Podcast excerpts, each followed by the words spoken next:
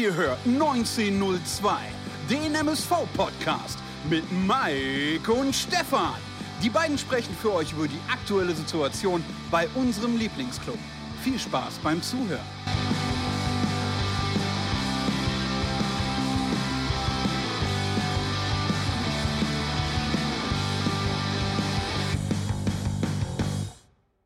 Nochmal schöne Grüße an alle da draußen über Spotify und über iTunes. Der Markus heute hier, unser Gast. Ist alles ein bisschen Kuddelmuddel gewesen, aber das kennt er ja von uns.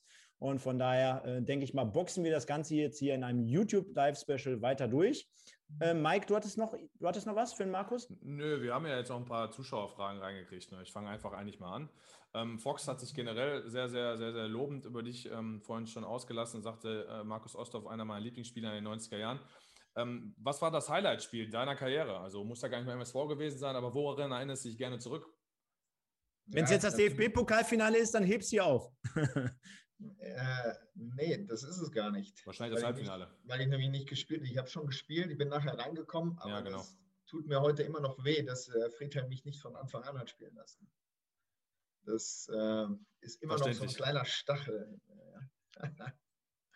Und äh, nee, nee, ähm, Highlight, ich, glaube, dass wir ganz, ganz viele Highlights, beim, definitiv MSV, äh, ganz klar. Ne? Ich fand zum Beispiel dieses Gladbach-Spiel, dieses 5-4, das war gigantisch. Äh, ich weiß nicht, ob ihr euch daran erinnern könnt. Ja? Äh, also gegen, wir haben es 5-4 verloren, aber trotzdem bist du nachher vom Platz gegangen. Das war für die Zuschauer, die sind da raus aus diesem Stadion und die waren überhaupt nicht traurig, ne? weil die so ein geiles Spiel gesehen haben das war einfach sensationell. Also daran erinnere ich mich auch noch immer sehr gern. Das war definitiv ein Highlight. Aber frag Krass. mich jetzt nicht, in welchem Jahr das war. Nein, nein, nein. Das ist auch, Kannst das ist sagen. zweitrangig. Ne? Ist, ist, ist, aber super, dass du sagst, könnt ihr euch noch daran erinnern und du weißt selber das ja nicht. ja, könnt, ihr, könnt ihr euch alle noch daran erinnern? Ja, ich kann mich an das Spiel erinnern. Ne? Ich meine, es sind ja jetzt ein paar Spiele gewesen für den MSV, ja. Und, ja, klar. Äh, ja. Aber ich weiß es nicht genau das Jahr, das weiß ich nicht. Hättest du eigentlich gewusst, von 94 viel... bis 2000 gewesen sein. Hättest du eigentlich gewusst, wie viele Spiele du für den MSV gemacht hast? Ja, ich glaube schon, ja. Ja, also 100, 182 sind es insgesamt. Genau, aber auch, aber, auch, aber auch interessant, dass mal ähm, jemand hier sagt, äh, pass auf eine Niederlage, dass er sich dahingehend jetzt äh, prägnant als erstes daran erinnert. Also es kommt ja eigentlich selten vor, ne? wenn man sagt, das war ein Highlight-Spiel deiner Karriere. Ja, das war eine 5 4 Niederlage. Ist eigentlich relativ selten, ähm, dass sowas genannt wird, aber auch mal total spannend, finde ich. Und was, was ganz Interessantes. Sollen wir einfach mal die nächsten Fragen mit reinnehmen, denke ich, denk ich doch, ne? Ja, ich, ich sag mal so, wir haben natürlich insgesamt nachher zum Schluss noch eine Kategorie, aber wenn die Leute hier schon fragen und bevor wir es verlieren, du kannst immer wieder gerne mal auch zwischendurch ein paar Fragen mit. Ja, dann machen wir noch eine Frage und dann machen wir erstmal weiter. Ähm, ja, hast du lieber offensiv gespielt oder warst du doch lieber gerne ähm, oder hast du doch lieber gerne Kettenhund, wie das gerne mal hier benutzt wird, doch gerne ähm, Manndeckung ähm, defensiv quasi gearbeitet? Ähm, ja, irgendwo hat sich das Ganze so mit dieser Kettenhund-Geschichte das hat sich so ein bisschen entwickelt. Ähm, eigentlich, ähm, als ich damals von Trier äh, nach Duisburg kam, ich, ich bin nur aufgefallen, weil ich viele Tore geschossen habe. Ich war Stürmer. Hm. Ja? Und meine Leidenschaft war ganz klar das Offensivspielen. Ja? Ähm, irgendwann ist es natürlich im Prinzip egal, was nicht. Das, das will ich nicht sagen. Aber wenn, wenn du in der Bundesligamannschaft bist und dann kommt irgendwann Hannes Bongartz und sagst, so, du musst jetzt gegen Darius Voss spielen, und äh, du lässt nicht aus den Augen oder so. Irgendwo hat er sich ja Gedanken gemacht oder hat gesehen, dass ich das irgendwie im äh, Training gut beherrsche, äh, dieses Medier. Ja? Ähm, dann war ich so eingestellt, dass ich das auch gemacht habe für die Mannschaft. Na, ich bin ein absoluter Teamplayer gewesen und das war mir ziemlich egal, auf welcher Position ich gespielt habe. Hauptsache, ich konnte der Mannschaft helfen. Das war für mich das Entscheidende. Aber, aber Mike, wenn wir das mal mit der heutigen Zeit vergleichen, ne? also falsche Neun, Fünferkette, Dreierkette, da, da war das ja früher zu der damaligen Zeit, da war das ja wahrscheinlich revolutionär, muss man jetzt einfach mal so sagen. Ne? Dass man, komm, komm, jetzt ein Offensivspieler, du machst jetzt mal hinten die Drecksarbeit und rennst dann 90. Und früher war das ja so, wie heutzutage manchmal noch in der Kreisliga. Du rennst dem jetzt 90 Minuten hinterher und machst Und wenn alles. der Pissen geht und auf ja, Klo geht, dann gehst ja. du noch mit. Ne? Ja, also, also mein absolutes Highlight heutzutage ist immer noch die diametral abkippende Sechsen. Also das muss ich sagen, das, das, das holt mich immer noch ab. Ich meine, ich habe ja, Markus weiß ja nicht, ich habe ja die B-Lizenz, aber wenn mir, wenn mir einer mit der diametral abkippenden Sechs kommt, ja, dann. ähm, Ja. Ich glaube, das ist, das ist glaube ich, auch nur Verarsche. Ja, auf jeden Fall, auf jeden Fall, auf jeden Fall. Aber hast schon recht, also das ist ja mal, das gibt es in der heutigen Zeit, gibt es das auf jeden Fall öfter. Ähm, ich weiß nicht, wie Markus sieht. Äh, ich würde sagen, das, das, das, Mittelfeldspiel war früher vielleicht nicht so ausgeprägt wie heute. Also ich glaube, früher gab, waren die Abstände auch ein bisschen höher und ähm, äh, alles ein bisschen weiter auseinandergezogen und dementsprechend gab es mehr Offensiv- und mehr Defensivspiel und da wurde das gar nicht so unterteilt in einzelne Rollen. Ne? Dann war es da eigentlich eher Stürmer oder war es dann irgendwie defensiv orientiert. War, ist zumindest mein Eindruck. Ähm, aber klar, ähm, mir fällt der Oliver Kahn zum Beispiel ein, der Ewigkeiten in der Jugend Stürmer gespielt hat und am Ende jetzt ein herausragender Torwart geworden ist. Aber ansonsten, dass jetzt, äh, ähm, Spieler quasi konträr zu ihrer Position sich dann entwickelt haben, kommt, kommt nicht so oft vor. Ne? Wir hatten, äh, hier, Lukas Piszczek fällt mir dann noch ein beim BVB, aber das war ja dann 15 Jahre später. Nee, also ähm, außergewöhnlich auf jeden Fall, denke ich schon. Man könnte auch sagen, man könnte auch sagen, äh, ich konnte ganz viel, nur nichts richtig. Ja, aber davon gibt es viele Spieler. Ne? Also ähm, ich war selber ja. so einer, der viel, der viel konnte, wo man gesagt hat, ja, eigentlich kann der Mike nicht schlecht, aber ja, so richtig mega ist er jetzt auch nicht in irgendeiner Sache. Nee, ich äh, weiß, was du meinst. Also ähm, man ist dann einfach solide und man weiß bei dem Spieler ja, was man kriegt. Man bekommt dann immer die hundertprozentige Einstellung, man bekommt die Laufbereitschaft, man bekommt das Zweikampfverhalten. Und da, daher weiß man, der Spieler befindet sich eigentlich immer in so einem Dreierschnitt. Ne? Also, genau. der, der, hat, der hat wenig Spiele, die Note 4, Note 5 sind. Der hat aber jetzt auch nicht so viele Spiele, die Note 1 und 2 sind. Aber ähm, ich sag mal, wenn eine Mannschaft nur aus solchen Spielern besteht, hast du natürlich ein Problem. Aber wenn du solche Spieler hast, dann sind die Spieler ja auch dafür äh, nicht nur in der Lage, aber auch bereit, die Drecksarbeit zu machen. Ne? Also ich habe gerne zum Beispiel, wenn ich auf sechs gespielt habe, mit einem Kumpel zusammen gespielt, ähm, mit, mit dem Gökhan Erold, ein paar Leute kennen den, äh, wo den, den, den, sie belächelt haben. Aber da wusste ich, wenn ich neben ihm gespielt habe, der geht dahin, wo es weh tut. Ne? Und ähm, da, da, hieß es jetzt nicht, ich nehme mich da raus, aber dann konnte ich mich ein bisschen mehr am Offensivspiel beteiligen. Also von daher, solche Spieler sind absolut wichtig. Ne? Und die gibt es ja heute auch noch in jeder Mannschaft. Definitiv. Ganz klar. Gehen wir mal vielleicht so ein bisschen durch die Zeit. Ne? Also 94 bis 2000, äh, zu 98 kommen wir gleich noch. Ähm, wenn, wenn, ich so, wenn ich so Leute wie dich hier ähm, oder wenn wir die hier so präsentieren und wenn wir mit denen so sprechen können, habe ich immer noch dieses, diese alte Westender Straße mit den alten damaligen Trainingsbedingungen immer vor Augen. Dann, dann, kann, ich, dann kann ich mich noch an äh, Tag der offenen Tür erinnern, wo wo wirklich früher Kinder und äh, Jugendliche am Rand standen und dann sind da 2000 Leute aufs Spielfeld gerannt. Das sind ja alles Szenen, die kenne ich heutzutage gar nicht mehr. Liegt am, äh, zum einen daran, dass die, dass die Stars in Anführungsstrichen äh, nicht mehr so nahbar erscheinen. Auf der anderen Seite ähm, Jugendliche einfach auch gar keinen Bock haben, für ein Autogramm auf, auf den Platz zu rennen. So erscheint es mir zumindest. Ich kann mich da wirklich an etliche Szenen auch bei dir oder bei, bei euch damals erinnern. Wie, wie war damals so die Zeit oder wie, wie, wie hast du es damals empfunden, generell dieses ganze Umfeld MSV Duisburg und aber auch vielleicht die Fannähe? Ja, ähm, also jetzt vielleicht mal, gerade weil du die Umkleide angesprochen hast, ne? das war ähm, eine Katastrophe war das. Wirklich, das war so ein alter Schuppen, das war schimmelig, ehrlich. Das war so fürchterlich. Ich bin eigentlich total erschrocken. Ich habe gedacht, das ist Bundesliga, als ich da gekommen bin. Das war, das, das war, doch damals dieser, dieser alte Schuppen, der da immer noch 20 Jahre lang danach stand, äh, vorne rechts genau. weg, ne, an dem Weg. Da, äh. Ich keine Ahnung, wer sich da schon alles drin umgezogen hat. Ja? Das war wirklich ganz fürchterliche Bude. Hat gereicht, wunderbar. Und äh, ja, ich kann mich auch an diese, diese ganzen äh, Eröffnungsfeier und alles. Und wir waren da schon sehr nah an den Fans dran. Und das hat mir, aber ich kannte das ja auch nicht anders. Ne? Also äh, ich, in, in, kleineren Vereinen war das eh immer so. Ja, also wenn du nicht gerade und äh, ich, für mich war das jetzt äh, eigentlich was Schönes und was ich auch kannte. Ja, und deswegen hatte ich damit auch kein Problem. Ne? Wobei dann vielleicht andere Vereine, die, die damals auch schon sehr groß waren, die haben das bestimmt äh, wesentlich äh, abgeschotteter gemacht und äh, ähm, auf mehr Distanz geachtet. Ne? Und, aber genau das gehörte ja auch zum MSV und äh, äh, genauso musste man sich auch präsentieren und das war, war schon auch schön, irgendwo diese Nähe zu haben zu den Fans, ganz klar. Mike. Ja, ist, wenn man das heute, wenn man das heute sieht, ne, ähm, ich weiß nicht, ob ich mir das vorstellen könnte, wenn man diese Geschichte von Schalke 04 jetzt hört. Ne? Ähm, natürlich spielen die eine schlechte Saison, aber ähm, und dann aber nach Hause zu kommen und äh, von den eigenen Fans verprügelt zu werden und gejagt zu werden oder so, das ist nicht ganz so lustig. Ne? Und vielleicht fehlt da auch irgendwo diese Nähe, dass man sich mit ihnen auseinandersetzen kann oder so. Ich weiß es nicht. Ne? Ist auf jeden Fall sehr unschön du kannst es gerade nicht sehen. Wir blenden immer währenddessen manchmal so ein Bild hier ein. Im Kopfball ich will gar nicht sagen Duell, aber in dem Spiel auf jeden Fall gegen, gegen Hertha BSC Berlin ist es, glaube ich. Marc Arnold kann ich erkennen. Und äh, wie würdest du vielleicht selber so deine Stärken beschreiben? Also ich glaube, Kopfballspiel war jetzt nicht, aber ähm, gar nicht böse gemeint, ähm, aber, aber wahrscheinlich jemand, der sich ähm, im Dienst der Mannschaft gestellt hat. Wir haben es gerade gehört. Du hast verschiedene Positionen bekleidet. Du hast dich dort immer da hinzitieren lassen, wo der Trainer dich gesehen oder gebraucht hat. Ähm, aber natürlich auch mit etlichen Offensivaktionen ausgestattet, etlichen Toren. Und äh, was würdest du selber so nachbetrachtend über dich sagen? Stärken, Schwächen? Schwierig. Äh, schwierig zu sagen. Ähm, als ich nach Duisburg gekommen bin, war es definitiv, war ich auch torgefährlich. Das hat sich irgendwann gelegt, das Ganze. Ähm, äh, ich würde sagen, meine Stärke ist definitiv die Mentalität gewesen. Also ich denke, dass ich ein Mentalitätmonster war. Das war entscheidend. Ausgestattet noch mit einem guten linken Fuß. Ähm, ich meine, wenn du dich heute mit, mit, ähm, mit Fans äh, von, von früher unterhalten, unterhältst, dann sagst du, das Einzige, was sie von mir im Kopf haben, ist Kettenhund oder sowas. Ich bin mir sicher, dass ich auch ein bisschen Fußball spielen konnte. Ganz sicher.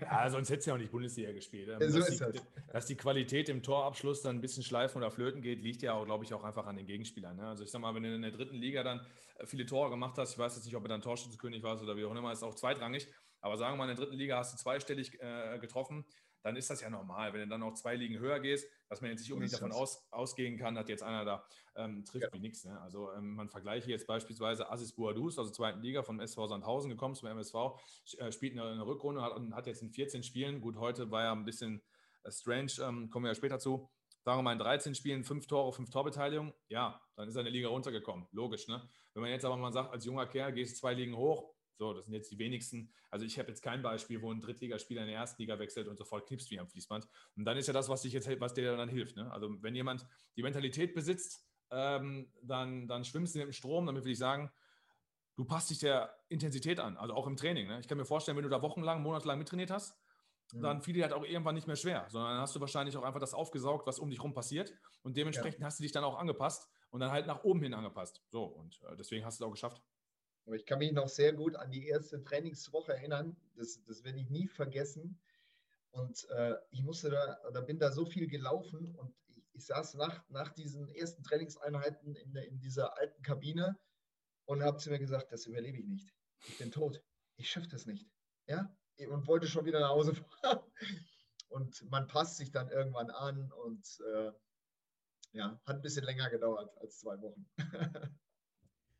Ja, bleibt mal ganz kurz Zeit, um mir so ein paar Leute zu grüßen. Ich sehe schon wieder der Wimpeltausch-Podcast, Michael Höfgen hier am Start, der Kai Salamon, äh, Maseka, Zebratista, äh, Joel Porsche, Mike, hatte ich, weiß nicht, gar nicht auf dem Schirm bis jetzt. Äh, Elf, ja, habe ich auch nicht gelesen. El Flacco 81, Chris Rübe, Peter Lommert, der uns gerade gesagt hat, der muss gleich zur äh, Nachtschicht. Äh, Peter, äh, erst die Preise abräumen und dann zur Nachtschicht. Äh, diese Leute haben wir besonders gerne. Äh, gibt übrigens wieder was zu gewinnen, Peter.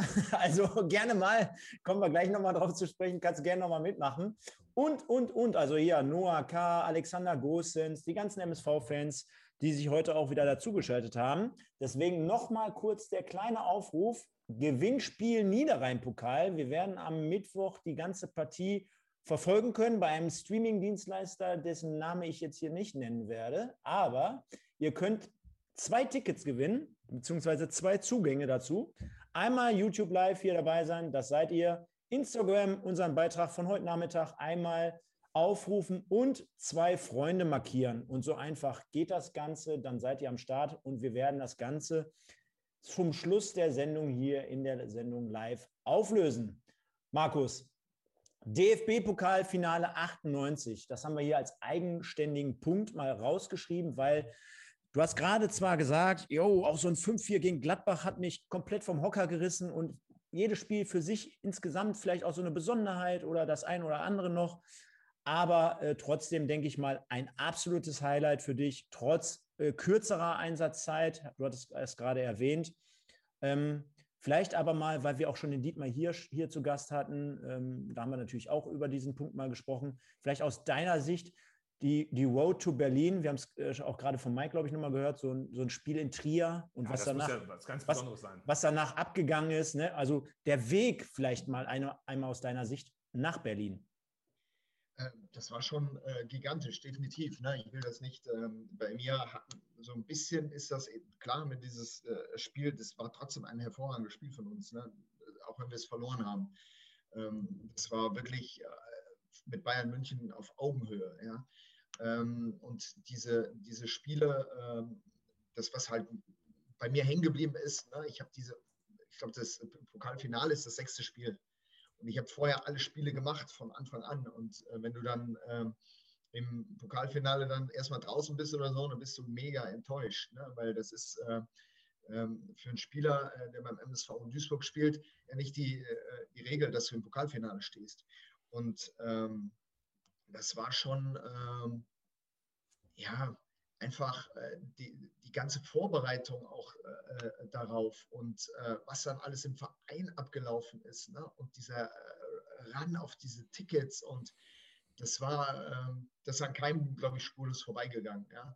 Und äh, auch die Atmosphäre dann oder vorher, nach, wenn man schon zwei, drei Tage vorher in Berlin ist und ähm, dort noch trainiert und ähm, auch das Stadion und das war schon äh, atemberaubend, definitiv, ganz klar. Was ist in Trier abgegangen nach dem Spiel? Ganz genau bitte, im Detail. ich, also so genau, ich weiß nicht, wollt, wollt ihr irgendwas Bestimmtes hören? Nein, nein, nein, nein, Ich, ich halte mal, halt mal den hier rein. Hat der Hirschi was erzählt? Nein, nein, nein, nein, nein. Der, der sagte nur, da ist das ein oder andere Kaltgetränk geflossen. Ist ja wahrscheinlich anders, als wenn wir einen Kreispokal gewinnen. Ne? Da geht wahrscheinlich genau die Party ab. Ach, Mike, du kennst mich doch. Wir haben das auch nach jeder Niederlage in der Kreisliga gemacht. da macht der Fußball noch am meisten Spaß. Na, natürlich haben wir da äh, richtig gefeiert, ja, definitiv. Ja. Also es äh, gab äh, für uns ganz, ganz äh, in dieser Zeit, wo ich beim MSV war, ganz, ganz viele schöne Momente, wo wir gefeiert haben. Und Trier war natürlich allein das Elfmeterschießen. Ne? Das war, äh, ich, ich glaube, da werden ganz viele Leute noch davon sprechen, wie, äh, wie aufregend das gewesen ist. Und äh, das war schon toll. Und ja, wir haben garantiert getrunken. Garantiert. schön, schön, schön, schön. Freut mich. So Jetzt ist es sein. nur Wasser. Und zwar ah. Rheinfeldquelle. Machen wir ein bisschen Werbung für die Duisburger hier. Ne? Sehr gut. Mike, du hast keine Frage mehr? Äh, ich, ich schreibe gerade schreib einen Instagram-Beitrag nebenbei. Du musst nee. mal eben überbrücken. Das war jetzt der Weg mit dem ja, ja, ja, ja, ja. Nee, also ähm, da, zum Beispiel auf das Pokalfinale nochmal zu sprechen kommen. Ne? Also ist, äh, ich äh, kann da aus Spielersicht, ich kann das total nachvollziehen. Ähm, wenn du sagst, du warst da hingehend sehr enttäuscht, dass äh, Friedrich Funke dich beispielsweise nicht vor Anfang angebracht hat. Ähm, leider Gottes kann der Trainer da auch nicht 15, 16 Mann aufstellen, aber du warst ja schon Stammspieler in der Saison ne? und hast sehr, sehr viele Spiele gemacht und von daher genau. ist das natürlich dann auch im Finale so ein, boah, so ein Schlag in die Fresse. Ne? Du bereitest genau. darauf vor, du saugst die ganzen Dinge auf, du brauchst in so einem Spiel eh keinen motivieren, bisher sowieso und dann spielst du plötzlich nicht, ähm, vielleicht angepasst auf den Gegner oder wie auch immer. Äh, weiß ich jetzt nicht, dafür war ich zu jung, ich habe das Finale gesehen, aber kann ich jetzt nicht drauf eingehen. Ähm, Gab es da in solchen, Sachen ein Einzelgespräch vorher oder, oder, oder kam einfach die Entscheidung und plötzlich hast du gedacht, oh, ich spiele nicht? Nee, nee. Ähm, also ähm, ich hatte ein sehr gutes Verhältnis zu Friedhelm Funkel und ähm, wir waren damals in der, in der Sportschule in Berlin äh, untergebracht und ich kann mich dann auch, auch heute noch dran, gut daran erinnern, dass der Friedhelm Funkel dann irgendwann auf, äh, auf mein Zimmer kam und mir das mitgeteilt hat ne, und ähm, hat das äh, versucht zu erklären in diesem Moment willst du das eigentlich gar nicht, äh, gar Nein, nicht hören. Ja? Äh, dann schaltest du eh ab. Und trotzdem konnte ich das nachvollziehen. Ne? Das, äh, äh das, was er, äh, vor allem im Nachhinein, das, was er, äh, wie er argumentiert hat oder wen er spielen lassen möchte, vor allem gegen wen er spielen lassen möchte und dass das vielleicht von, von der Körperlichkeit besser gepasst hat oder so, alles nachzuvollziehen, alles gut. Und trotzdem ist man dann äh, irgendwann äh, enttäuscht. Ne? das Schlimmste ist ja eigentlich, das habe ich ja noch gar nicht erzählt, äh, dass ich derjenige war, der für den Baschi reingekommen ist. Ja, ja, klar. Oh, da passt jetzt gerade super. Und das war ja eigentlich Anfang vom Ende, ja. Ja, aber ich glaube, es hatte weniger mit dir zu tun, sondern mehr einfach mit Baschi. Ne? Wenn du jetzt zum Beispiel für einen anderen Spieler reingekommen wärst, dann wäre das wahrscheinlich nicht so ähm, tragend Genau. äh, gewesen. Aufgrund der Körperlichkeit in dem Spiel und ähm, der, der massiven Laufarbeit, die ihr leisten musstet, aufgrund von weniger Ballbesitz und der spielerischen Klasse von Bayern, hat natürlich die Entlastung einfach gefehlt. Ne? Also jeder, der jetzt für den Bashir Salou reingekommen wäre, auch wenn ich das nicht trösten wird, ähm, jeder, der dafür reingekommen wäre, es, es wäre in dem Spiel halt sehr, sehr schwierig geworden ohne, ohne Bashi. Das war schon, das war schon klar. Definitiv. Definitiv. Ja, währenddessen hat jetzt hier auch der Joel Porsche mal klargestellt, er ist hier neu bei uns. Medium-Podcast war nicht so meines, aber ihr seid herausragend. Gute Fachkompetenz und Bewertung. Ja, normalerweise sprechen wir ja auch gar nicht über andere Podcasts, also von daher können, können wir uns den auch Ich klemmen. gerade sagen, also, können wir uns den absolut klemmen. Nein, vielen Dank dafür, dass du am Start bist. Hinterlasst alle mal ein Like, auch für den lieben Markus hier in dieser Prem oder Premiere ist ja falscher Ausdruck, Mike, in dieser Jubiläumssendung. Wir haben es noch gar nicht auf dem Radar gehabt oder wir haben es noch gar nicht so angesprochen. Ja, 50. gut. Ausgabe, Mensch. ja, gut, wir nehmen uns ja aber auch selbst nicht so für so voll. Ne? Also von daher feiern, feiern wir uns jetzt mal selber nicht. Ähm, aber ja, es sind 50 Sendungen auf jeden Fall. Ich meine, diese 50 steht natürlich auch dafür, was für eine Corona-Saison wir hatten. Ne? Weil die Sendungen kommen ja auch dadurch zustande, dass wir andauernd irgendwelche verschobenen Spieltage hatten und ähm, wir dann trotzdem eine Sendung gemacht haben, auch wenn vielleicht kein Spiel war. Also von daher hast du halt auch so viele Sendungen. Ne? Und wir haben eine Vorbereitung angefangen, weil wir ja dachten, damals, komm, wir fangen August an, weil wir ja auch irgendwie das Release machen wollten und äh, dann war ja alles verschoben und ach. Ja, dann haben wir, glaube ich, auch sechs Sendungen gemacht, bevor die Saison losging oder was. Also von daher kommen wir auf diese Zahl. Sollen wir schon mal die Breaking News rauskloppen? Ich, es klopp, nicht. doch, ich klopp die Breaking News jetzt raus. Mike, setz dich, nicht das, was du denkst. Na, alles gut. Wir werden keine Sendung demnächst machen, wenn Spiele abgesagt werden. Sorry, Leute. Also wir werden jetzt nicht hier demnächst sitzen und äh, sagen, oh, geil. Spielausfall in haben wir sonst Magdeburg. gemacht. Haben wir sonst gemacht. Spielausfall in Dingens. Nein, ist ja Quatsch. Nein, äh, natürlich super, 50. Sendung und wie kann es dann besser sein, wie mit Markus Osthoff hier darüber, darüber zu sprechen. Ähm, Final, paar Fragen machen oder was? Oder ja, hau, was? hau, hau mal ein paar Fragen rein, ruhig. Ja. Hm, Die sind jetzt vielleicht ein bisschen durcheinander, weil äh, wir gerade noch über Pokalfinale gesprochen haben, aber hier kommen echt so viele rein und naja, äh, fühlt sich der ein oder andere noch übergangen, weil wir nicht genommen haben. Ähm, also eine interessante Frage beispielsweise von Dave Guell. Äh, mit welchem Spieler von damals vom MSV aus der Zeit, 94 bis 2000, ähm, bist du entweder befreundet oder hast du heute noch guten Kontakt? Ähm, ich spiele ja immer noch äh, ein bisschen für die Traditionsmannschaft vom MSV.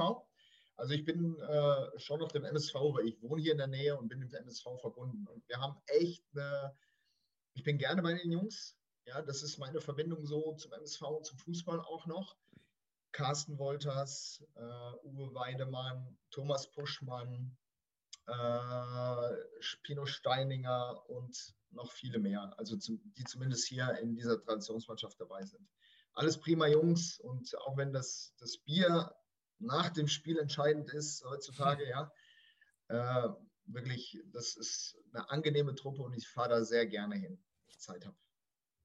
Ja, gut, wahrscheinlich während Corona auch schwierig, ne? Aber ansonsten vorher. Ja, im Moment ist, na ja, im Ja, Moment ja. ist natürlich nichts. Ja. Weil, Leider. weil, da fällt mir auch was eben ganz kurz ein, weil wir hatten ja gerade über DFB-Pokal-Halbfinale gesprochen, über Feiereien. Und jetzt hast du auch gerade ein paar Leute in den Raum geworfen.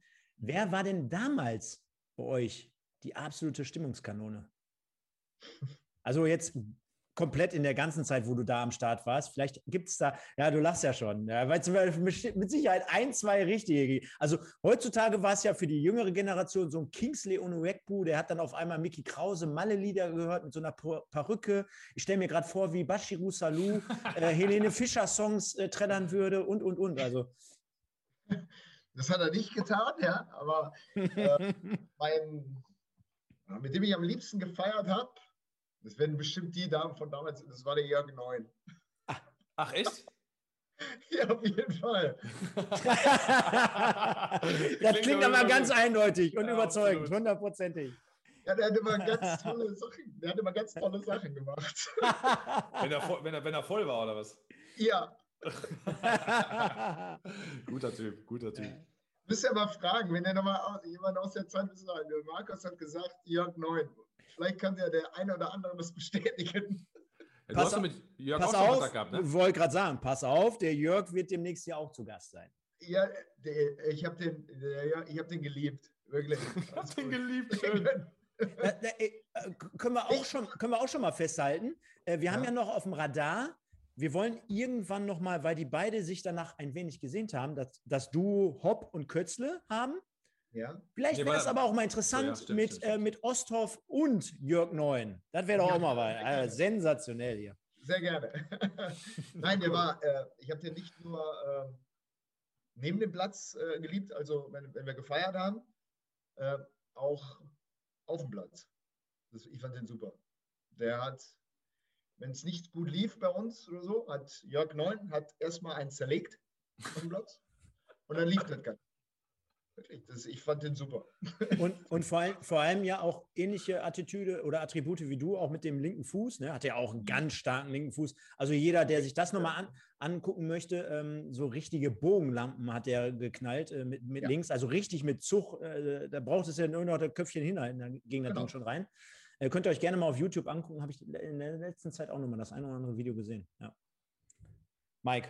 Ne- Genau, nächste Frage machen. Seht es mir nach, wenn ich jetzt nicht jeden dran nehme. Äh, Sebastian Sauren fragt, ob, ähm, Markus, ob äh, bei dir an, von Anfang an klar war Fußball oder ob du irgendwie zweigleisig gefahren bist, noch was anderes an Sport gemacht hast? Nee, nee, ich, das ist auch so, ähm, ich glaube, dass das auch ganz wichtig ist. Ne? Ich habe, ähm, auch wenn es nicht sicher war, dass ich äh, Profi werde, weil ich ganz spät Profi geworden bin, erst mit äh, fast 25, ähm, aber ich wollte Fußball spielen. Das war meine Leidenschaft. Das wollte ich unbedingt. Und ich habe relativ früh damit äh, Geld verdient und äh, der Rest hat mich erstmal nicht interessiert, muss ich ganz ehrlich sagen. Alles andere kam später. Ja, hätte ja sein können in der Jugend mal, ne? weiß ich, ein Schwimmverein gewesen, ein Turmverein oder was dabei gewesen. Ja, Leichtathletik, ja, ich habe hab schon Leichtathletik. Ich habe relativ spät mit, mit Fußball angefangen, erst mit fast zehn Jahren. Das ist heutzutage. ist Darauf, ja- darauf war die Frage ja bezogen, genau. Genau. Also ich habe relativ spät angefangen und war vorher Leichtathlet, Hammerwerfer. Hammerwerfer? Nein, Quatsch. Ja, das wäre ja gewesen bei der Größe schwierig, ne? Genau, 1 zu 1 super. Mike, ja, ja. hast du jemals schon mal eine Leichtathletik oder ähm, EM oder EM geschaut? Hast du dir Ja. mal die Brocken angeguckt, die Ja, Kugel ja. stoßen, Ja, Diskus werfen und Hammer werfen? Alles, alles relativ schwierig. Kann ich mir Markus jetzt nicht vorstellen. Ja, Ja. Ähm, äh, mach, mach, machen wir noch zwei Fragen, dann gehen wir einfach, würde ich sagen, im, im, nächsten Punkt weiter. Äh, ja, ähm, du hast es ja im Vorgespräch auch kurz erwähnt, Markus, bist ja auch ähm, Trainer aufgrund auch deines, deines Sohnes, dann bei RWO viel gemacht und bist jetzt auch Koordinator für die U11 bis U14, wenn ich das jetzt noch genau richtig so im Kopf habe. Ähm, könntest du dir eigentlich ein Enga- Engagement beim MSV vorstellen? In, egal in welche Richtung? Ja, ich, ich wäre nie abgeneigt, äh, sagen wir das so. Das muss, muss passen. Ne? Ähm, das ist das Schöne, wenn man ähm, jetzt auch was anderes gelernt hat oder so. Deswegen habe ich ja auch was anderes gelernt. Ich möchte nicht abhängig vom Fußball sein. Hm. Das war mir immer ganz wichtig, weil ich das Geschäft kenne, auch wenn man einen guten Job macht teilweise. Äh, das ist in dem, in, im, im Fußball so, auch gerade als Trainer, äh, machst einen guten Job, arbeitest gut und trotzdem hast du die Ergebnisse nicht, die du dazu brauchst und dann wirst du rausgeschmissen. Ja, und Absolut. ähm, definitiv. Ja, ich habe nichts gegen MSV, überhaupt nicht. Ja, das hat sich nie ergeben, diese Geschichte, und äh, deswegen habe ich mir da jetzt auch relativ wenig Gedanken darüber gemacht. Ne? Es gibt ja schon einige, die, die ich noch kenne, die da arbeiten. Jetzt auch. Ganz klar. Hauptberuflich Lehrer, richtig? So ist es. Ist das, stimmt das noch, weil ich es im Internet gefunden habe? Ja, Äh, ja. Real, Realschule Bottrop? Genau, Ja, super, cool. Und dann auch Sport und Hauswirtschaft. so ist es. Also du kannst dich gut bewegen und richtig gut kochen. So ist das. Alles, was man braucht. Alles, was man braucht. Genau, das sind die Fächer, ich glaube auch mit, mit generell mit viel positiver Resonanz, oder? Also sag mal, wer Sport haben die meisten Bock drauf? Hast natürlich ein paar Absolut. faule Hunde. Absolut. Und Hauswirtschaft dann die, die Ladies, die haben wahrscheinlich dann Bock darauf. Ja, aber das war auch für mich, äh, als ich damals 2008 äh, angefangen habe an der Schule, ähm, die wussten natürlich auch alle, da war ich noch nicht so lange raus aus der Geschichte, ne? oder die Väter kannten mich und ich hatte da gerade bei den Jungs auch relativ gutes und leichtes Arbeiten. Ne? Und jetzt mittlerweile ist das, äh, ist das nicht mehr, also spielt Fußball weniger eine Rolle.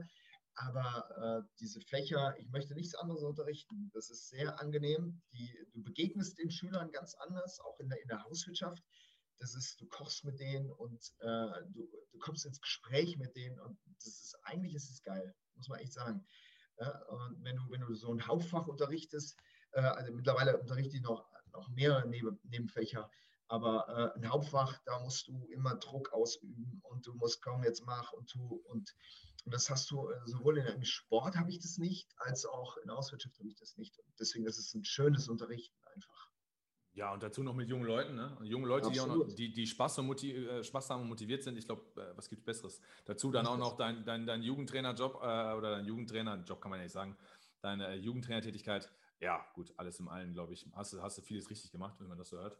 Ähm, eine Frage fand ich hier noch richtig geil von Peter Lommert. Äh, einer der namhaftesten Spieler beim MSV zu deiner damaligen Zeit war Lubomir Moravcik. Warum ja. hat er beim MSV nicht gezündet, beziehungsweise äh, das Gerücht ging rum, dass Funke ja vielleicht ein Problem mit kreativen Spielern hatte, weil sie in sein Spielsystem nicht reingepasst haben? Nein. Sehe ich anders. Ähm, das lag nicht an. Äh, ich, der Lubomir, das war ein geiler Fußballer. Der war super. Äh, nichts umsonst ist er, wo war er nachher? Glasgow, glaube ich, ne? Glasgow, äh, nee, Celtic. Celtic war er, ne? Äh, keine Ahnung, Hall of Fame und ich weiß nicht was. Ähm, ich glaube, dass das, ähm, ich meine, ich habe unwahrscheinlich viel defensiv gespielt und ich habe immer auch zum Friedhelm Funkel gesagt, das ist mir egal, auch wenn der nichts nach hinten arbeitet, ja. Äh, ich laufe für den, ist mir egal. Wenn der für uns Tore macht und Tore vorbereitet, ich renne für den. Das ist mir völlig wurscht. Und das hat nicht jeder Spieler so gesehen. Das war das Problem. Das war ein hervorragender Fußballer. Aber dann ist ja im Umkehrschluss eigentlich das Problem. Also ich weiß, was du mir sagen willst. Ich finde das auch geil, deine Einstellung dazu. Aber im Grunde genommen ist das Problem dann doch eigentlich, dass Lubomir kein Teamspieler war, oder? Nee, will ich nicht sagen. Überhaupt nicht. Ähm, ich glaube, man hätte, ist die Frage, ob er jetzt äh, mit seinen, mit seinen Fähigkeiten, das war ein hervorragender Fußballer, mhm. hatte wirklich äh, riesengroße Fähigkeiten. Und ob der zu Duisburg gepasst hat. Ne? Wir waren wir haben vom Kollektiv gelebt, ganz, ganz klar. Ne? Also wir hatten äh, auch, wenn da ein Baschi dabei war, auch ein Stick Tofting dabei war und ich weiß nicht, wer noch alles, mhm. haben wir trotzdem von einem Kollektiv gelebt. Das darf man nie, nie vergessen. Ja? Ähm, da war der einzelne Spieler, der war nicht so entscheidend. War es nicht. Und ähm, wenn dann ein Lubomir Moravcik, der, der dann kam, ein hervorragender Fußballer, ähm, der hat halt, das war nicht sein Ding, defensiv zu arbeiten. Ja, und dann fällt er ein bisschen raus. Und das, das gab schon äh, bei einigen in der Mannschaft schon so ein kleines Problem. Ganz klar. Dann habe ich ja. noch eine, eine Anschlussfrage, die mir dann auch direkt als Trainer wieder in den Sinn kommt, weil wir hatten dann, wer war denn, ich meine, klar, du hast äh, für die Transfers sportlichen Leiter oder sonst irgendjemand ähm, äh, übergeordnet dafür zuständig, aber ich kann mir doch vorstellen, Transfers werden doch auch eng mit dem Trainer abgestimmt. Und es war ja dann kein Geheimnis, dass Moravcik eher offensiv orientiert war. Also warum hole ich mir das Problem dann selber ins Boot? Ich, ich denke, dass, dass jeder Trainer glaubt, äh, dass er das handeln kann. Ja, okay. Und äh, je, nach, je nachdem, wie, wie, wie äh, stark einige Spieler dann in der Mannschaft schon waren, ne, oder wenn es dann einen Platzhirsch gab, der dann gesagt hat, nee, ich renne nicht für den oder so, dann ist das schon ein Problem. Und vielleicht war das, alles weiß ich auch nicht, ja, aber ich denke, dass das, ähm, dass er äh, auch jetzt innerhalb der Mannschaft dann auch nicht so anerkannt war. Mm, Standing gefehlt, ja. Okay. Ja. Aber ein hervorragender Fußballer war das. Ja, Mike, Krass. ich denke mal, du hast deiner Pflicht Genüge getan und erstmal jetzt reihenweise hier Fragen reingenommen. Und ich kann auch die Frage hier noch vom, vom Kai Salamon beantworten. Macht Stefan da Bodentouren? Nein, mache ich nicht. Ich weiß, das sah jetzt auch für euch wahrscheinlich ein bisschen crazy aus, was ich hier mache. Ich drehe aber gerade im Hintergrund noch so das ein oder andere Video, weil der MSV heute dazu aufgerufen hat, man kann sich mit einem Video oder man kann sich äh, mit einem Schnipsel in diese Doku reinzecken, sage ich mal, die jetzt demnächst über, über TV Now gedreht wird. So nach dem Motto, wie habt ihr heute das Spiel unserer Zebras verfolgt? Dann kann man sich so ein bisschen filmen. Und ich finde es, glaube ich, ganz cool, Mike, wenn wir eigentlich mal zeigen, was bei uns hinter den Kulissen abgeht. Vielleicht sind sie ja mal so fein und äh, nimm das Ganze mal und äh, sehen, was wir hier für einen Aufwand betreiben. Das an dieser Stelle. Und wir haben natürlich auch gerade geklärt, äh, das Thema Hauswirtschaft, Mike, äh, äh, Hauswirtschaft doch genau. Sei froh, dass ich im Intro nicht erzählt habe, dass du heute eine super Reispfanne gezaubert hast. naja, super war die nicht so ganz, aber die war, so, die war eher so, ich mache die, die Schränke auf und gucke mal, was da ist. Also meine beiden, meine beiden Mädels zu Hause, also Markus weiß es ja nicht, meine Frau und äh, ich habe eine, Tochter, die wird drei im August und die, ähm, ja, haben dann Schläfchen gemacht und dann habe ich gesagt, ich mache ein bisschen was zu essen, habe die Schränke aufgemacht, war nicht viel da. Ja, habe ich gemacht, was ging. Ne? Also, okay. Das ist richtig kochen. Das ist richtig kochen. Naja. Mit nichts arbeiten. Ja, ja, ja. So, aber es war, es, war, es, war, es war jetzt nicht eher so wie MacGyver, weißt du? MacGyver schmeißt äh, eine, eine Kugelschreibermine und Radiergummi hin und der baut dir eine Bombe. Also ich habe äh, Reis und irgendwie Tomatensauce gefunden und naja, den Rest könnt ihr euch denken. Ja, schreiben auch schon die ersten. Also wir sehen, es kommen dann nicht nur Fragen zu Markus, sondern Reispfanne, jetzt werde ich neidisch. ja, auf die glaube ich nicht.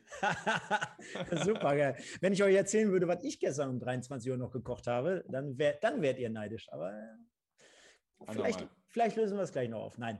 Quatsch, Spaß beiseite. Ähm, super sympathischer Gast hier mit dem Markus. Ähm, jetzt ist es natürlich aber auch so, dass wir vielleicht nochmal das eine oder andere ansprechen müssen. So, so ein Abgang, ich weiß nicht, ob der weh tut oder ob der weh tat, ob das vielleicht noch ein bisschen nachhält. Aber nichts ist ja auch ewig bekannt nicht, sondern ähm, deine Zeit sollte äh, Ende der 90er, Anfang 2000 dann beim MSV zu Ende gehen. Wie würdest du das Ganze vielleicht beschreiben, um, ohne jetzt vielleicht zu sehr ins Detail zu gehen, aber ähm, ist ja schon eine prägende Zeit gewesen, die du dort erlebt hast. Äh, und dann hat es ja letztendlich ein, irgendwann ein Ende genommen und du bist nochmal für zwei Saisons nach Mönchengladbach gegangen. Genau. Ähm, ich glaube, ich wäre beim MSV geblieben, muss ich ganz ehrlich sagen. Also ich war sauer auf die Verantwortlichen, damals auf den Bernd Kuhlmann, der das Sagen hatte, da, äh, weil ähm, es ging halt um Verträge, dann zweite Liga.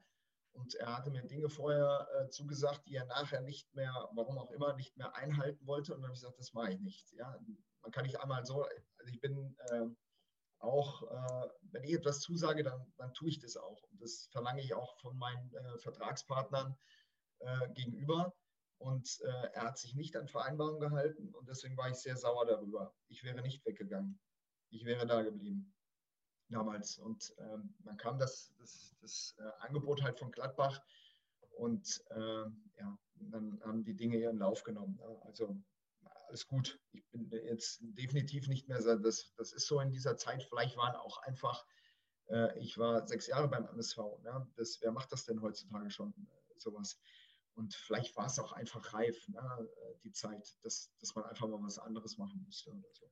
Also ich, ich meine, wir sind beide keine Vertragspartner, aber ich kann nur bestätigen, äh, wir haben telefoniert, du hast dein Wort und deine Zusage gegeben, ist ja jetzt mittlerweile, glaube ich, auch schon anderthalb, zwei Monate her, wo wir das erste Mal Kontakt hatten. Und dann hat, hat sich immer wieder ein bisschen verschoben und dann auch jede Woche, Markus, kannst du dann, kannst du dann. Und du hast immer gesagt, kann ich nur zu 100 Prozent bestätigen, Sag einfach kurz vorher Bescheid, ich bin in der Woche am Start, ich bin in der Woche am Start und in der Woche am Start. Also von daher, ein Mann, ein Wort. Ja, also klar, ähm, schade.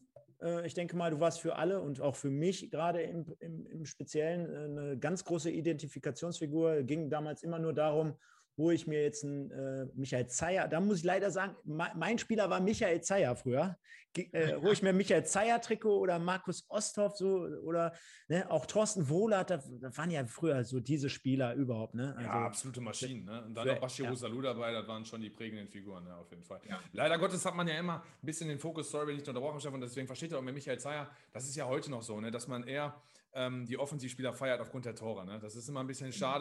Äh, ich versuche in der Bewertung hier, wir machen das, Markus, du weißt es ja vielleicht gar nicht, wenn wir MSV-Spiele bewerten, dann bewerten wir auch immer den Spieler des Tages.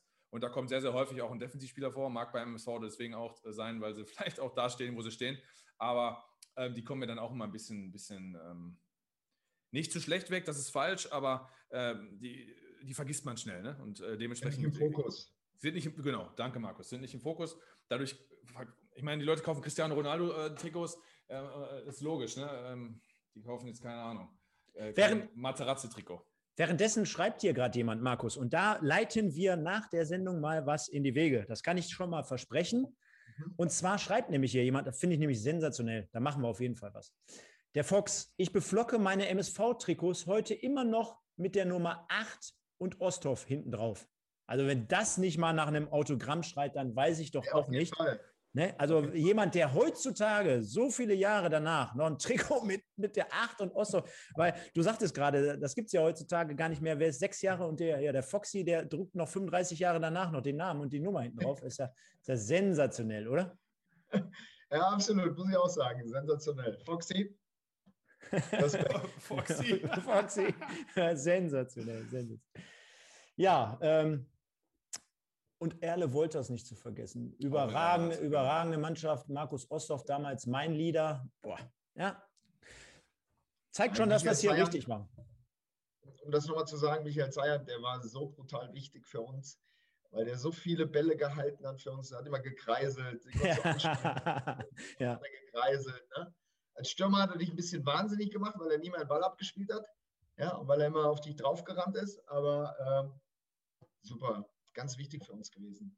Ja, und, und, und äh, so, gut, so gut wie jeden Elfmeter auch reingeschossen. Damals war es doch, glaube ich, noch die, die Geschichte. Ne? Also war ja noch damals, wo er irgendwie zweistellig gescored hatte und dann äh, mit den ganzen Elfmetertoren in der einen Saison.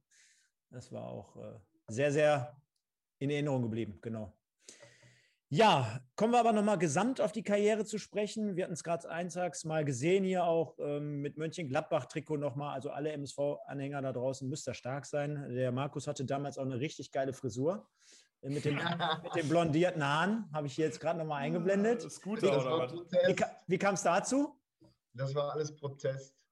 Ich habe äh, in der zweiten Liga, ich habe ganz viele Spiele äh, gemacht. Äh, ich habe mich nicht so gut mit Hans Meyer verstanden. Überhaupt nicht. Ähm, mittlerweile ist das auch alles aus der Welt. Man hat sich auch mal getroffen wieder. Ähm, und äh, das war alles Protest. Ich habe äh, keine Ahnung. Das war eine verrückte Zeit von mir auf jeden Fall. Und äh, ich habe mich darüber beschwert. Ja. Über einige Sachen, die mir nicht gepasst haben. Ja. Möchte nicht mehr dazu erzählen. Kann, kann man so machen. Mike, hattest du schon mal blondierte Haare? Nee, aber in der, aber in der Tat äh, gab es, sag ich mal, boah, wann war ich, ah, 17, 16, A-Jugend, Niederrhein-Liga bei Strahlen. Da hatten wir irgendwann, hatten wir äh, den Spleen, da haben wir uns rot-schwarze Haare gefärbt mit äh, Fukuela und Seiten kurz. ja, und das Schlimme war, das ist kein Scherz, boah, das Schlimme war im Sommer bei durchschnittlich 25 bis 30 Grad und sehr, sehr viel Vitamin E in der, in der Luft und in der Sonne. Ähm, ist die Farbe rausgeblichen und dann hatte ich rosa Haare. Und das hatten dann viele von uns. Dann hatten wir dann eine Zeit lang rannten wir mit rosa-schwarzen Haaren rum. Das war auf jeden Fall sensationell, kann ich sagen.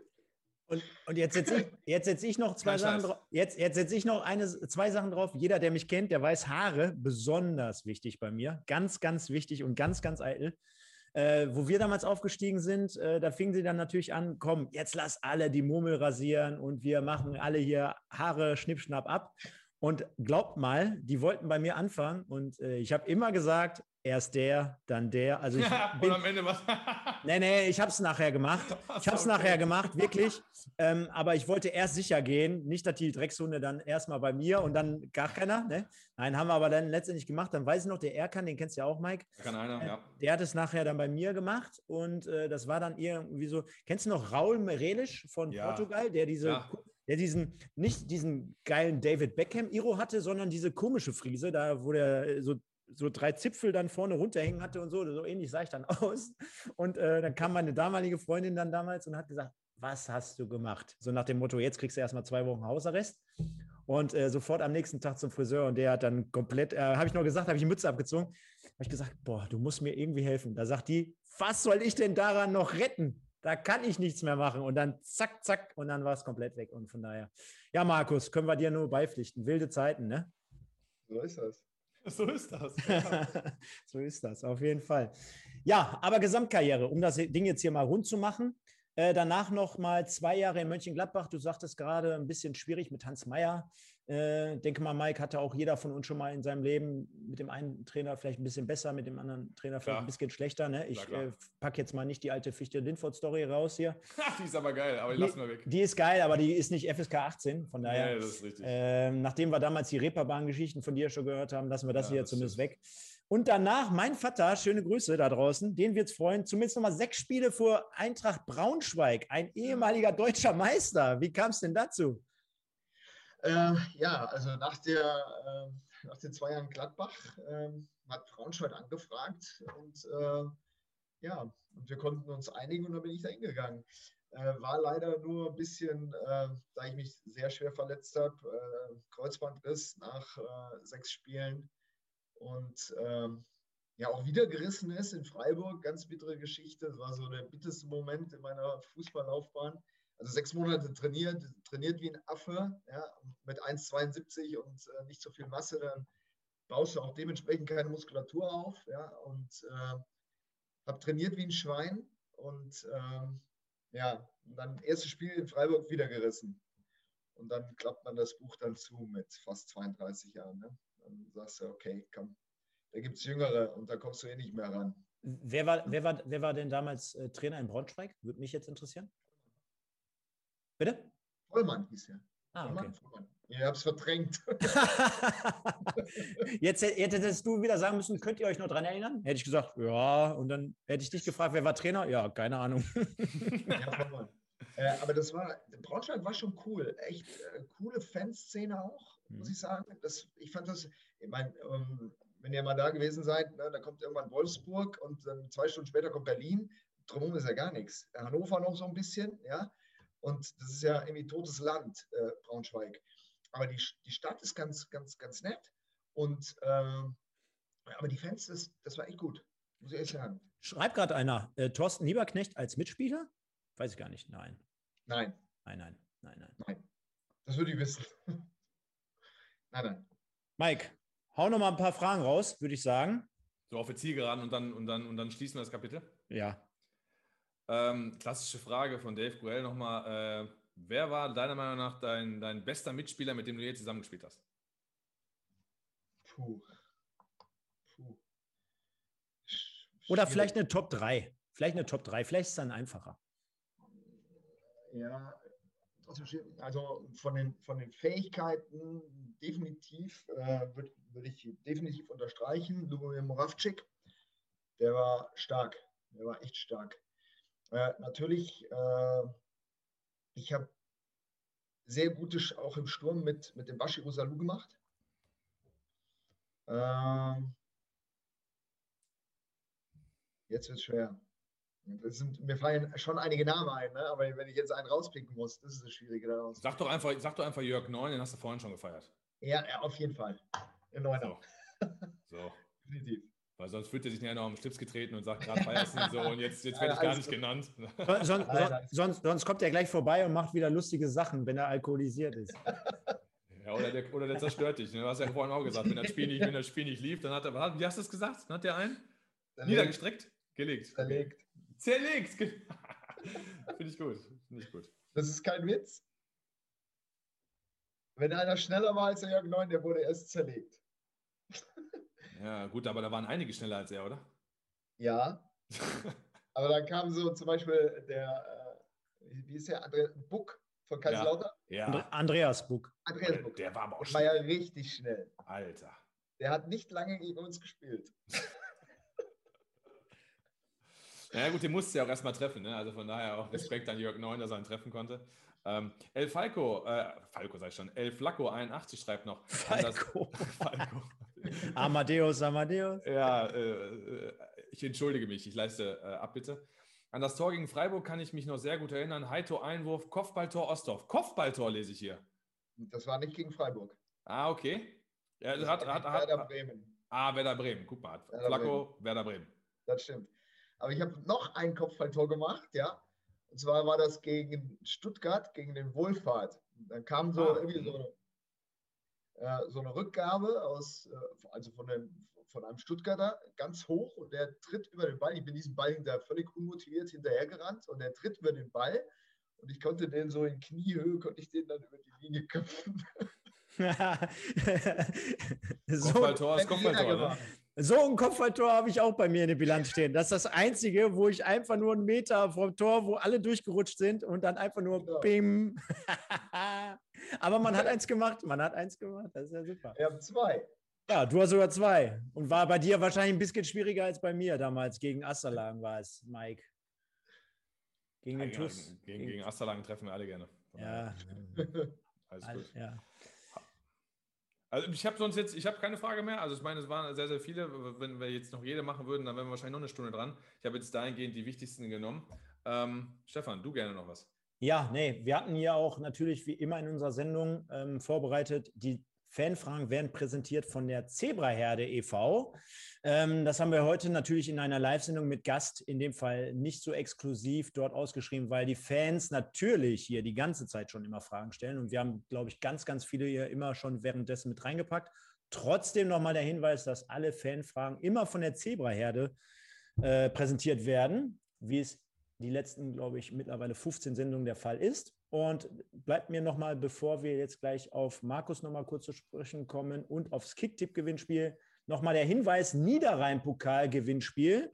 Könnt ihr immer noch abstimmen, beziehungsweise abstimmen, sage ich schon. Ihr könnt immer noch daran teilnehmen. Einmal YouTube Live, indem ihr die Informationen hier entnehmt. Instagram-Beitrag von heute Nachmittag einfach mal zwei Freunde markieren und dann seid ihr am Start. Denn der MSV spielt am Mittwoch um 15 Uhr. Was für eine Zeit in der Woche in Felbert gegen den KfC Uerding. Und das Ganze kann man nur sehen, wenn man sich dort einen Stream bucht. Und diesen würden wir übernehmen. Also von daher einfach mal zwei Freunde unter diesem Beitrag markieren. Und dann springen wir wieder zu Markus. Denn, Markus, wir haben es gerade schon gehört, du bist äh, aktuell äh, äh, Realschullehrer, du bist ähm, Jugendtrainer, kann man da sagen, jo, ich war früher Bundesligaspieler, ich habe jetzt noch weitere Ziele so im Leben oder wie muss ich mir das vorstellen? Äh, bist, bist generell zufrieden oder kommt da noch mal was anderes oder, oder wie sieht so die Karriereplanung aus? Das, keine Ahnung. Man entwickelt, also ich bin jetzt 52 und man entwickelt so eine, eine gewisse Zufriedenheit, ne? Äh, äh, finde ich. Man, das wird schon ruhiger, wenn man älter wird und ähm, strebt jetzt nicht mehr äh, nach, ich meine, äh, eigentlich hat das mein, mein Leben schon so geprägt. Wenn man nicht zielbewusst ist und nach Erfolg strebt, dann kommt man nicht dorthin und spielt Bundesliga. Das passiert nicht. Ja? Und, ähm, und ich bin aber jetzt auch, äh, muss ich ganz ehrlich sagen, ganz, ganz froh, dass ich das, das nicht mehr habe, um unbedingt nach etwas streben zu müssen oder so ich will vielleicht mein Golfhandicap verbessern. Ja, das will ich vielleicht noch. ja, aber äh, das, ist, das macht meine Arbeit auch bei, bei Roter Oberhausen so entspannt. Ja, und deswegen bin ich auch, äh, glaube ich, ein ganz angenehmer Gesprächspartner für die, weil ich äh, gelassen bin und äh, nicht unbedingt äh, nach oben strebe oder, oder sonst irgendwas. Ne? Und das ist, ist glaube ich, auch wenn das jemand weiß äh, gegenüber, weil im Fußball wird ja auch immer mit Ellbogen gearbeitet, ist das auch ein ganz entspanntes Arbeiten. Ne? Würdest du irgendwie, wie würdest du das beschreiben, wenn du sagst, in Oberhausen machen die es ganz gut? Gibt es da irgendwie was, was die, äh, nicht was der MSV vielleicht schlechter macht, aber in der Jugendarbeit oder warum, warum bist du jetzt äh, ausgerechnet in Oberhausen gelandet und würdest sagen, das ist eine ganz gute Adresse für den Jugendbereich? Nein, das, ich glaube nicht, dass das RWO das jetzt unbedingt besser macht als die Jugendabteilung vom MSV Duisburg. Ähm, das, das glaube ich nicht. Ne? Also äh, MSV Duisburg ist äh, definitiv, wenn man, so das Ranking der NLZs ansieht, schon vielleicht auch äh, ein bisschen über Oberhausen, ganz, ganz klar. Ne? Also wir, wenn, wenn die Spieler von uns ein Angebot vom MSV Duisburg bekommen oder so, auch, auch da gehen die wahrscheinlich weg. Dann, ne? das, das kann durchaus passieren. Und äh, das, ich will nicht sagen, es ist halt trotzdem ist es ein, ein angenehmes Arbeiten äh, in, in, in, Oberhausen. Wirklich, das ist äh, auch Corona-Zeit ist natürlich echt schwer.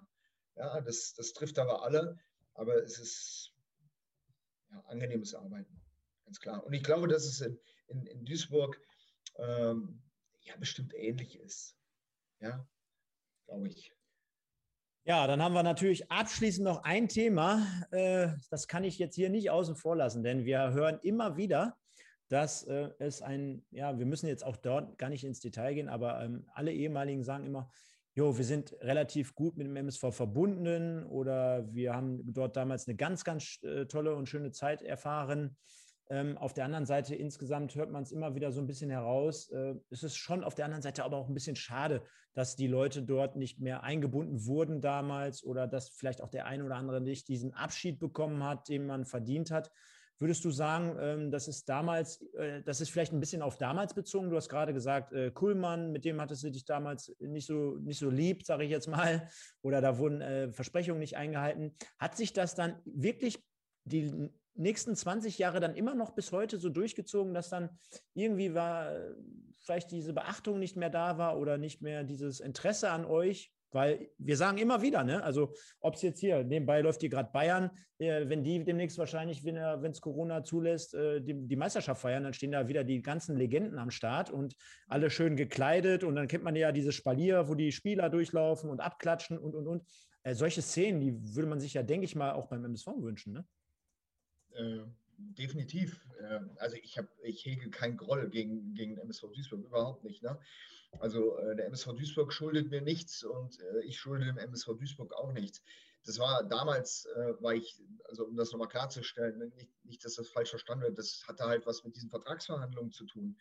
Und ich äh, habe mich eben schlecht behandelt gefühlt. Das war eigentlich alles das, ja, man muss das schon so ein bisschen, wenn ich das zum Beispiel mit Gladbach vergleiche. Ich habe für Duisburg sechs Jahre gespielt, für Gladbach zwei Jahre. Und da ist, da war diese, äh, ach komm doch mal zum Spiel und diese Geschichte und das ist, das läuft da anders. Ehrlich. Ganz ehrlich, sorry, dass ich da jetzt dazwischen, das sagen alle. Nicht wegen ja. Gladbach und Duisburg, da könntest du wahrscheinlich auch jetzt jemanden fragen, ja. Duisburg und Leverkusen. Ja, aber Kürzel hat ja auch gesagt, Duisburg und Bochum. Bochum, genau. Ja, und äh, da können die sich vielleicht mal ein Stück abschneiden. Und, ähm, und ich glaube auch, oder wenn man diese Diskussion gibt es ja immer wieder, müssen ehemalige in einem Verein arbeiten oder so? Oder sind die besser? Äh, ich weiß nicht, ob sie besser sind, aber sie sind auch definitiv nicht schlechter als die, die da sind. Glaube ich wirklich.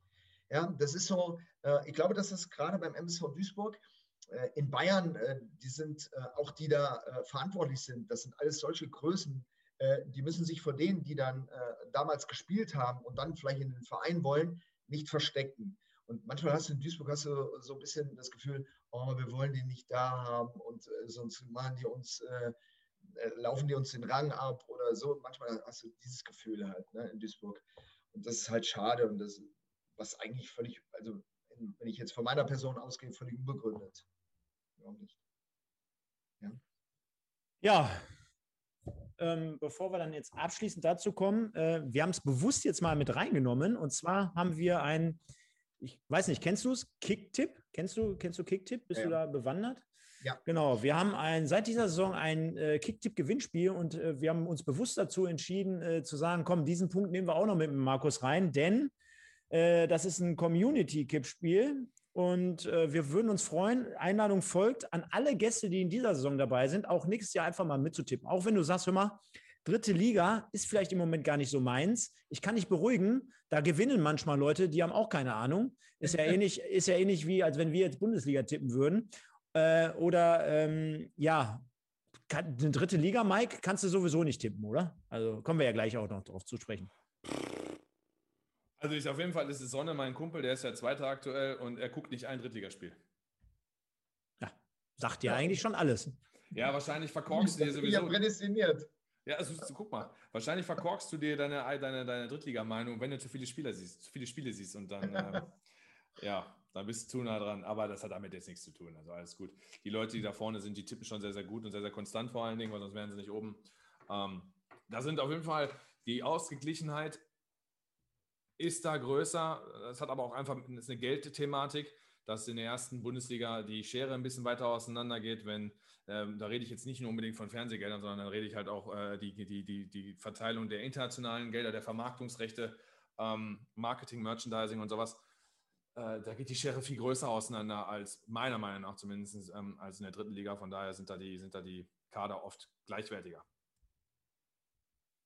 Ja, ich würde sagen, da gehen wir mal ins Banking rein. Ähm, das heißt, wir machen jetzt diesen Kick-Tipp-Teil, machen wir jetzt und ziehen das Ganze mal ein wenig vor, damit der Markus mal so einen kleinen Einblick bekommt, wer hier alles am Start ist. Das bin natürlich ich, der gestern wieder der Volldepp war und wieder vergessen hat zu tippen.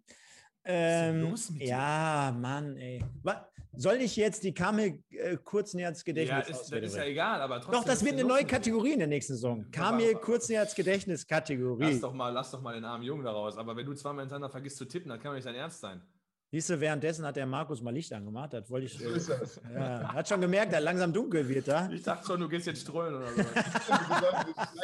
Gleich ist alles aus hier. Ja, ja. Ja, also, wir gehen mal rein. Komm, wir gucken, wir nehmen uns mal ein bisschen Zeit hier für die Leute. Und zwar der SV Meppen Podcast, Mike. Ey, wir haben, wir haben heute den SV Meppen noch gar nicht benannt. Währenddessen schreibt hier gerade sogar jemand auch SV Meppen. Also, Markus, kleiner Hintergrund äh, zu uns und zu unserer Ge- Entstehungsgeschichte. Wir haben seit der ersten Sendung durch irgendeinen doofen Zufall, und wir haben ja mittlerweile immerhin schon 50, äh, kommen wir immer irgendwie auf den SV Meppen. Wir wissen gar nicht, was uns mit denen verbindet. Äh, wir haben damals auch relativ früh äh, zu, zum Zeitpunkt unserer ersten Sendung gesagt, hör mal, wenn der MSV das irgendwie klar macht, ob nach oben, ne? damals war es noch am ersten Spieltag mit der Ambition nach oben, oder jetzt halt auch zum Schluss, äh, dass wir nicht absteigen, dann fahren wir dahin und reißen den Pfosten ab und nehmen uns ein Stück Rasen raus.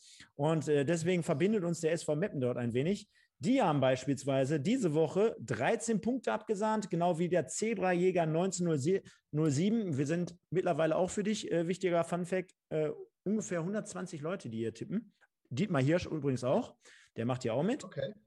Ähm, dann haben wir den Zebrajäger, der drei Plätze hochgegangen ist auf 59.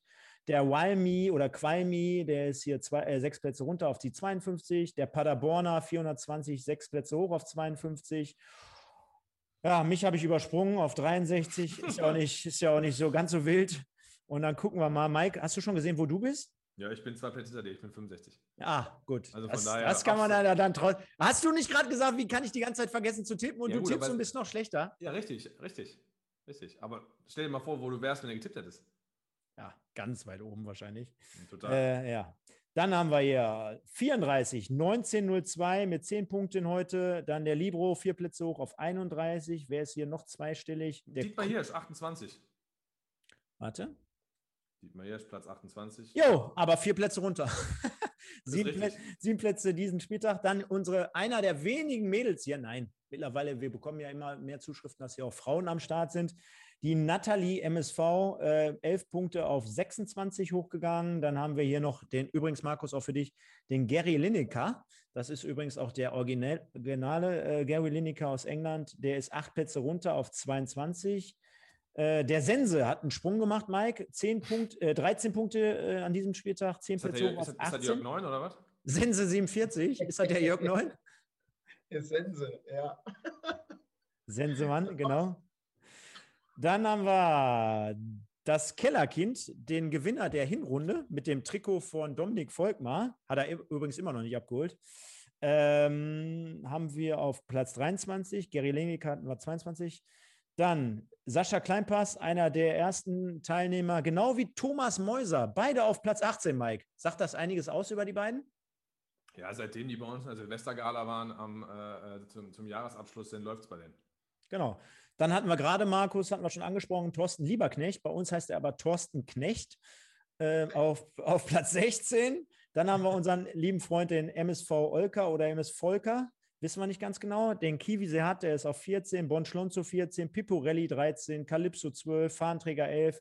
Dann haben wir unseren Vorgesetzten hier, den, der nennt sich nämlich der Chef.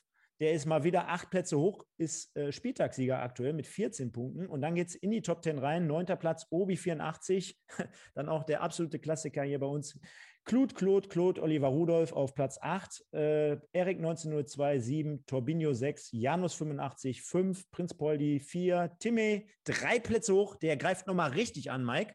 Ja. Äh, auf der 3, dein Kumpel der Sonne hat leider heute nochmal zwei Pünktchen verloren. Der war gefühlt wirklich zu 85 Prozent Erster. Ja.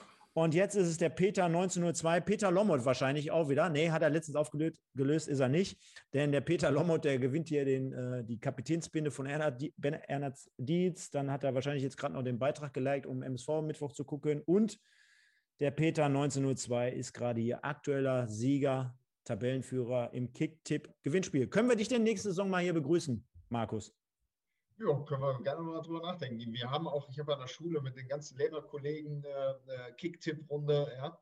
Äh, Erste Liga natürlich, aber äh, genau. Und da gewinnen meistens die, die keine Ahnung haben, Fußball. so ja, ist ist das. manchmal besser. Ja. Zu viel nachdenken macht nicht immer Sinn. Nein.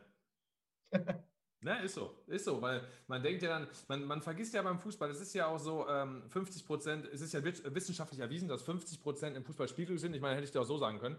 Aber ähm, Spielglück ist ja wirklich so. Verletzungen, Schiedsrichterentscheidungen. Gut, wir haben den VAR, aber der macht ja mittlerweile auch genug Fehler. Von daher äh, fällt das auch wieder weg. Ähm, Wetterbedingungen. Ich finde, es macht auch Unterschied, zu welcher Uhrzeit gespielt wird. Und, und, und, und, und Tagesform. Also von daher, da denkt man manchmal zu viel nach. Der könnte hier und naja, lassen wir das. Absolut. Ja, der Aaron Attitude ist jetzt da, er hat sich angemeldet, bin jetzt auch da. Grüße an alle. Also so viel schon mal an dieser Stelle.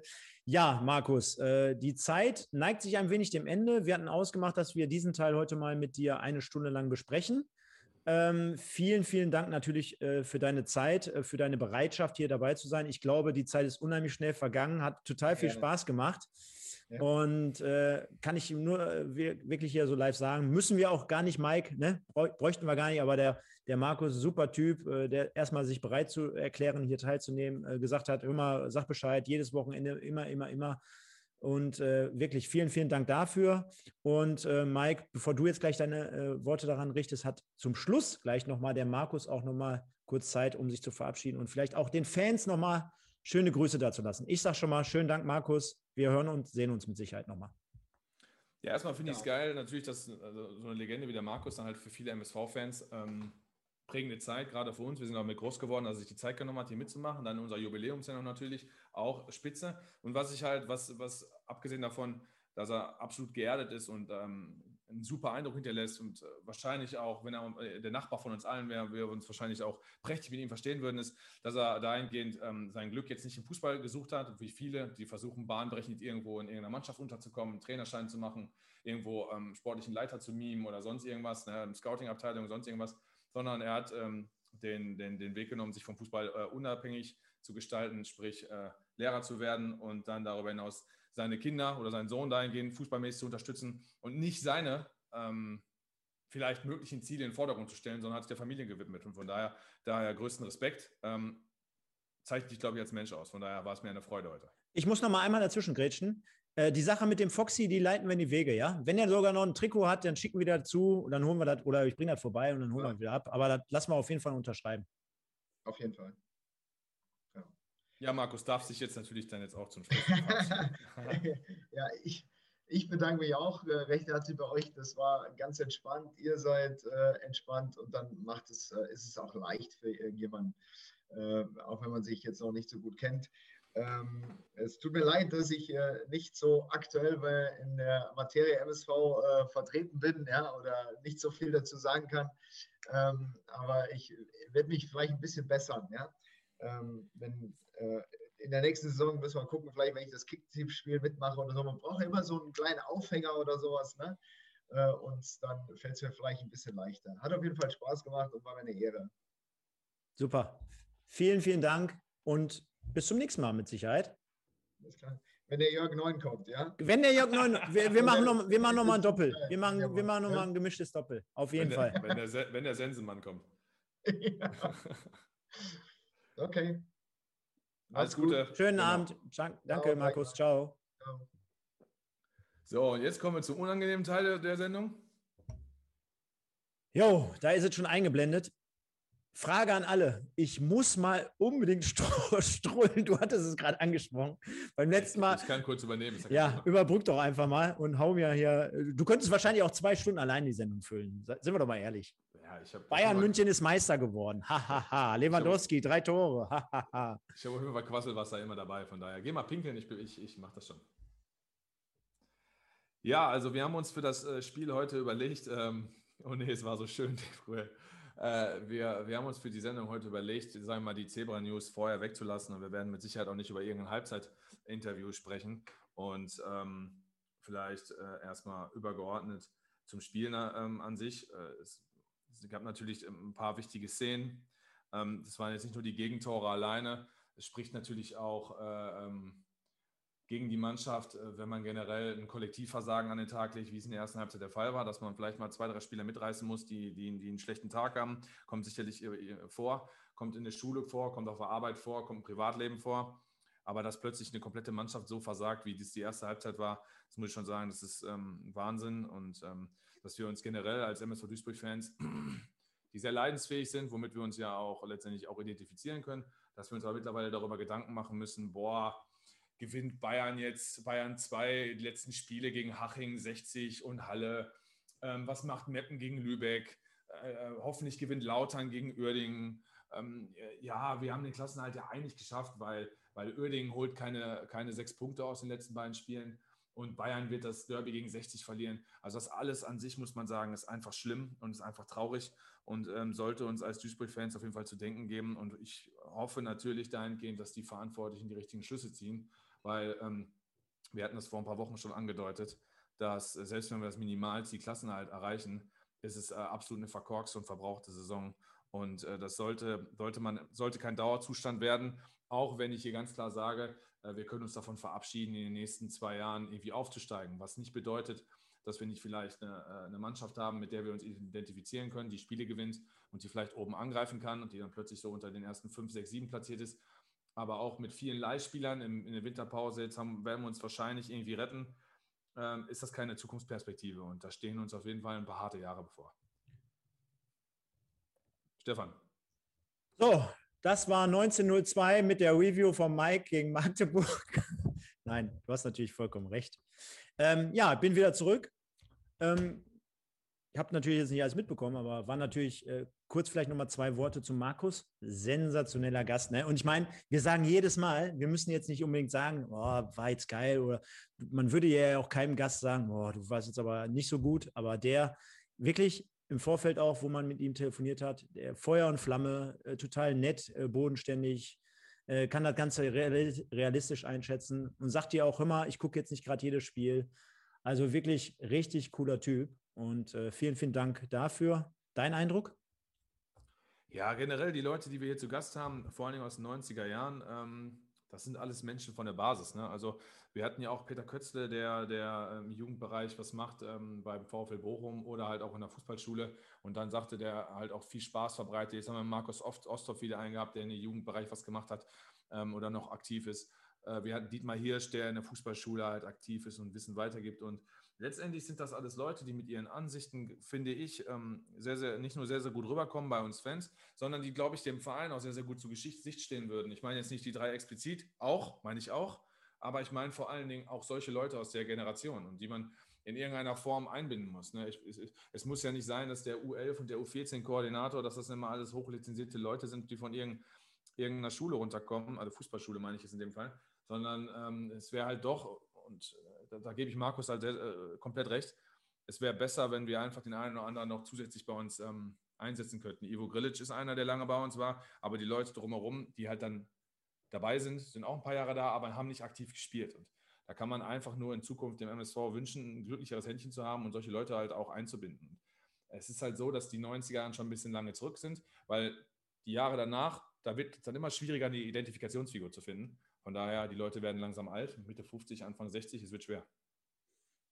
Ja, wie kriegen wir jetzt von einem geilen Typ von Markus Osthoff den Übergang zum heutigen Tag, beziehungsweise zur MSV-Woche?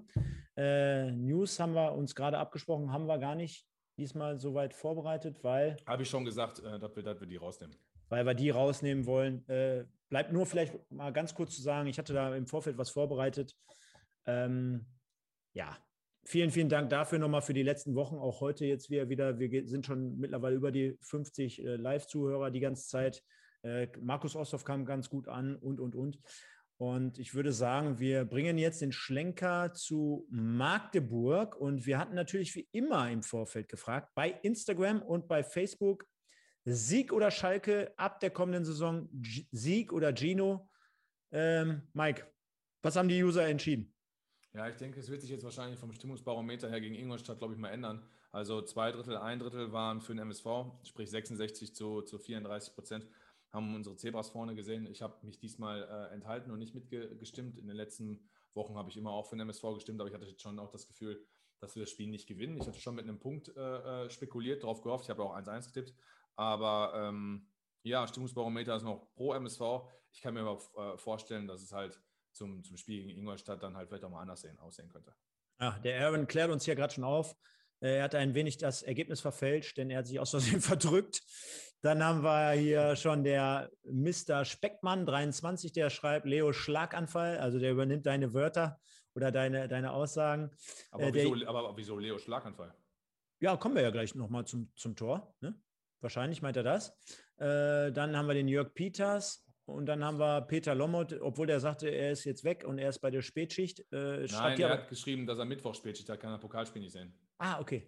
Okay. Das war das. Nee, nee, der ist heute dabei. Genau, genau. Machen wir gleich auch nochmal kurz Werbung. Aber Leute, wer Mittwoch das Spiel kostenlos sehen möchte, denn es wird 10 Euro kosten pro Stream, kann ich schon mal verraten, geht in unsere Story oder beziehungsweise geht in unseren Beitrag bei Facebook, ach, bei Facebook, mein Gott, jetzt bin ich komplett von, vom Sattel. Bei Instagram, geht bei Instagram rein, unseren Beitrag von heute Nachmittag und dort einfach mal einen Freund markieren. Das war schon. Dann seid ihr im Topf drin. Und wenn es am Ende nur einer macht, dann gewinnt der eine diesen Stream. Ist auch egal. Ja, gehen wir mal rein in die Partie. Wir müssen aber mal ein bisschen was aufarbeiten. Und Mike, wir haben uns darauf geeinigt. Wir wollen jetzt gar nicht den einen Torschuss, wir wollen jetzt nicht den einen Zweikampf besprechen, sondern wir haben drei Szenen, die wir natürlich gerne hier analysieren und besprechen möchten. Ich hatte mir im Vorfeld, damit das auch jeder mal sieht, gedacht, weil ich jetzt dieses Wochenende sturmfreie Bude hatte. Ich gebe mir jetzt richtig Mühe und schreibt mal das ganze Spiel so mit. Hier so, könnt ihr jetzt, glaube ich, sehen. So, dann habe ich hier noch einen Zettel, bla bla bla. Und im Prinzip ist ja fast eigentlich alles hinfällig. Ich, ich, ich sag mal so, das fängt ja schon damit an, ähm, der Kommentator, der ging mir ein bisschen auf den Sack. Also auch dort siehst du den qualitativen Unterschied zwischen den Ostspielen und den Westspielen. Also wenn da so ein Markus Höhner oder äh, Thomas Wagner am Start sind, die dann darüber berichten und nachher unser Kollege aus dem Osten. Äh, das fand ich schon kacke insgesamt, aber auch vor dem Spiel. Und zwar, ich halte, ich halte hier mal fest, äh, Pavel Dotschew und Ivo Grilic am Mikrofon. Und äh, da fielen so Wörter oder so Schlagbegriffe wie, ähm, wo habe ich es jetzt hier? Genau, hier. Beide sprechen von Härte, um dagegen zu halten, wenn man gegen eine Mannschaft wie Magdeburg spielt. Also man muss wirklich von Anfang an mit Härte dagegen halten. Dann die erste Viertelspruche, äh, erste Viertelstunde wird von, äh, von, der, äh, von der Moderatorin angesprochen. Und äh, man weiß aber ja auch quasi über diese Nachlässigkeiten in der ersten Viertelstunde. So, das wirft für mich schon einige Fragen auf, wenn ich mir das Spiel in der ersten Viertelstunde angucke dann muss ich nämlich fragen, wo ist die angesprochene Härte, die man ja vorgibt?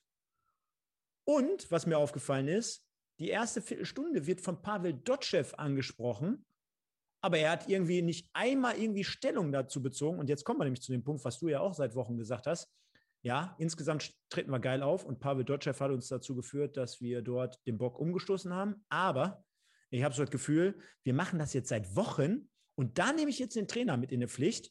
Also da hat er für mich nicht ein, einen Lösungsansatz bis jetzt gefunden, wo ich sagen würde, hör mal, vielleicht die Aufstellung, vielleicht einen taktischen Kniff, vielleicht die Leute einzeln heiß machen oder die gesamte Mannschaft heiß machen, vielleicht nochmal im Vorfeld äh, mehr, Mann, mehr Anschauungsmaterial reinwerfen, weil es kann doch nicht sein, dass wir in jedem Spiel, manchmal mehr und manchmal weniger werden wir bestraft, aber immer die erste Viertelstunde, 20 Minuten ver, verpennen und je nach Spielverlauf meistens 1-0, aber heute auch dann 2-0 zurückliegen. Ja, so wie Jörg Peters gesagt hat, so geil wie es mit Ostdorf war, Megatyp, so übel wird es jetzt. Ähm, also ich will ja noch einen Schritt weiter gehen. Es war ja nicht nur die ersten 15 Minuten, die komplette erste Halbzeit war grauenvoll. Also wir haben ja nicht nur den Anfang ver verpasst, sondern man stelle sich vor, für den FC Magdeburg wäre es heute noch um was gegangen, was die dann mit uns gemacht hätten. Das muss man nämlich auch mal sagen. Denn ähm, über das gesamte Spiel hatte ich den Eindruck, dass der FC Magdeburg nur das, nur das getan hat, was nötig war. Ja, sprich, also später, auch wenn wir dann später dazu kommen, nach dem Anschlusstreffer nochmal nachgelegt, 3-1 gemacht, dann wieder so ein bisschen zurückgefahren und nach dem 2-3, oh ja, komm, äh, Viertelstunde, zehn Minuten lassen wir nichts mehr anbrennen. Also äh, die haben da äh, super solide runtergespielt. Ähm, ist, ist die Frage, also äh, e-, egal ob Sieg oder Niederlage, egal ob Erfolg oder Misserfolg, Trainer und Mannschaft gehören immer zusammen. Das, das ist erstmal Fakt. Und ich glaube schon, dass Pavel Dotschew die Zeichen der Zeit erkannt hat und das auch verstanden hat, dass die äh, äh, Anfangsphase nicht funktioniert. Also das sieht ja ein Blinder mit dem Krückstock. Und ich denke auch, dass du die Mannschaft darauf hinweist. Und ähm, du hast es gerade gesagt, hier, du nimmst Pavel Dotschew mit rein. Pavel Dotschew muss für mich immer mit rein, egal äh, wie, wie es läuft. Und ich muss ganz ehrlich sagen, ich appelliere an die Spieler, weil äh, der Trainer wird darauf hinweisen und der Trainer wird äh, sagen, dass wir vielleicht noch eine gewisse Frische an den Tag legen. Vielleicht liegt es auch am Barmachprogramm. Also man kann dann die kleinsten Dinge sezieren. Am Ende liegt es am Spieler. Ne? Und wenn die Spieler dann im Kollektiv alle in, nicht in der Lage sind, auf dem Platz äh, konzentriert zu sein, nicht in die Zweikämpfe zu kommen, technische Fehler an den Tag bringen, wie erster Kontakt, zweiter Kontakt, dass wir so Larifari in die Zweikämpfe gehen. Wenn ich überlege, wie, wie Dominik Schmidt heute gespielt hat, Dominik Schmidt dann auch nach fünf Minuten, wo der einmal ausgetanzt wird und völlig ins Leere läuft und dann da ist kein Tor raus äh, resultiert, aber dann beim, beim 0-1 halt total schlecht aussieht, unter anderem mit Krepiki natürlich und noch alle weiteren Fehler, die dazu, die dazu kamen, dann, dann muss mir einfach die Frage stellen, ähm, wie ernst man die Situation nimmt. Da kann man sich als Dominik Schmidt dann äh, dahinter hinstellen und ein äh, kräftiges Interview da, da reinbölken und sagen, wie, wie blöd und kacke und das tun als Mannschaft. Ne? Aber dann fang bitte bei dir an. Ne? Also äh, die, die Personifizierung ähm, von, von Ungeduld, von Hektik, äh, von, von Unzufriedenheit. Äh, ich kann den nicht sehen. Ich habe es gerade irgendwo hier im Chat gesehen, es wird immer schlimmer. Also. Ähm, so, ja, genau, genau. Können wir ja fast schon vorwegnehmen. Ähm, sorry, sehe ich genauso. Ähm, wenn der so spielen würde, wie der redet, ne? Also nach, nach dem Spiel, also das hat ja wirklich schon, also ist ja klar, warum Magenta den gerne am äh, Apparat hat, weil er dann auch ja, wirklich, mal, wirklich mal einen rauskloppt. Aber er spricht ja immer in, in, dieser Art und Weise, als ob er von sich das von, von sich schieben würde. Und irgendwie so nach dem Motto, ja, haben einige noch nicht begriffen, dass wir hier nicht frisch in der Birne sind und äh, bla bla bla. Also Wahnsinn, wenn er genau so spielen würde, wie der redet, dann, dann hätten wir heute wahrscheinlich 5-0 gewonnen. Kann ich, kann ich nur so unterschreiben, ne? Ja, und ähm, nochmal, also ohne dass wir brauchen das jetzt dann dahingehend, also bis meine Sicht zumindest nicht, nicht weiter zerreden. Also wir waren überhaupt nicht auf dem Platz, da war schon die ersten Minuten. Mein Bruder hat mir irgendwann geschrieben, was ist eigentlich für ein Slapstick-Abwehrverhalten? Da stand, da stand äh, 1-0, da ist das 2-0 nicht passiert, da will ich gar nicht wissen, was er über das 2-0 gedacht hat. Also ähm, machen wir es kurz, der MSV hat eine, eine erste Halbzeit abgeliefert äh, mit null Punkten äh, unserer, unseres Rankings nach, also Minuspunkte gebe ich jetzt nicht aber das war absolutes Desaster. Ne? Und da muss sich wirklich jeder Spieler mal hinterfragen, auch die Leute, die öfter eine Chance bekommen haben, auch ein Ahmed Engin, der heute wieder reingerückt ist, ähm, auch ein Lukas Schepanik äh, äh, komplett desaströs gespielt.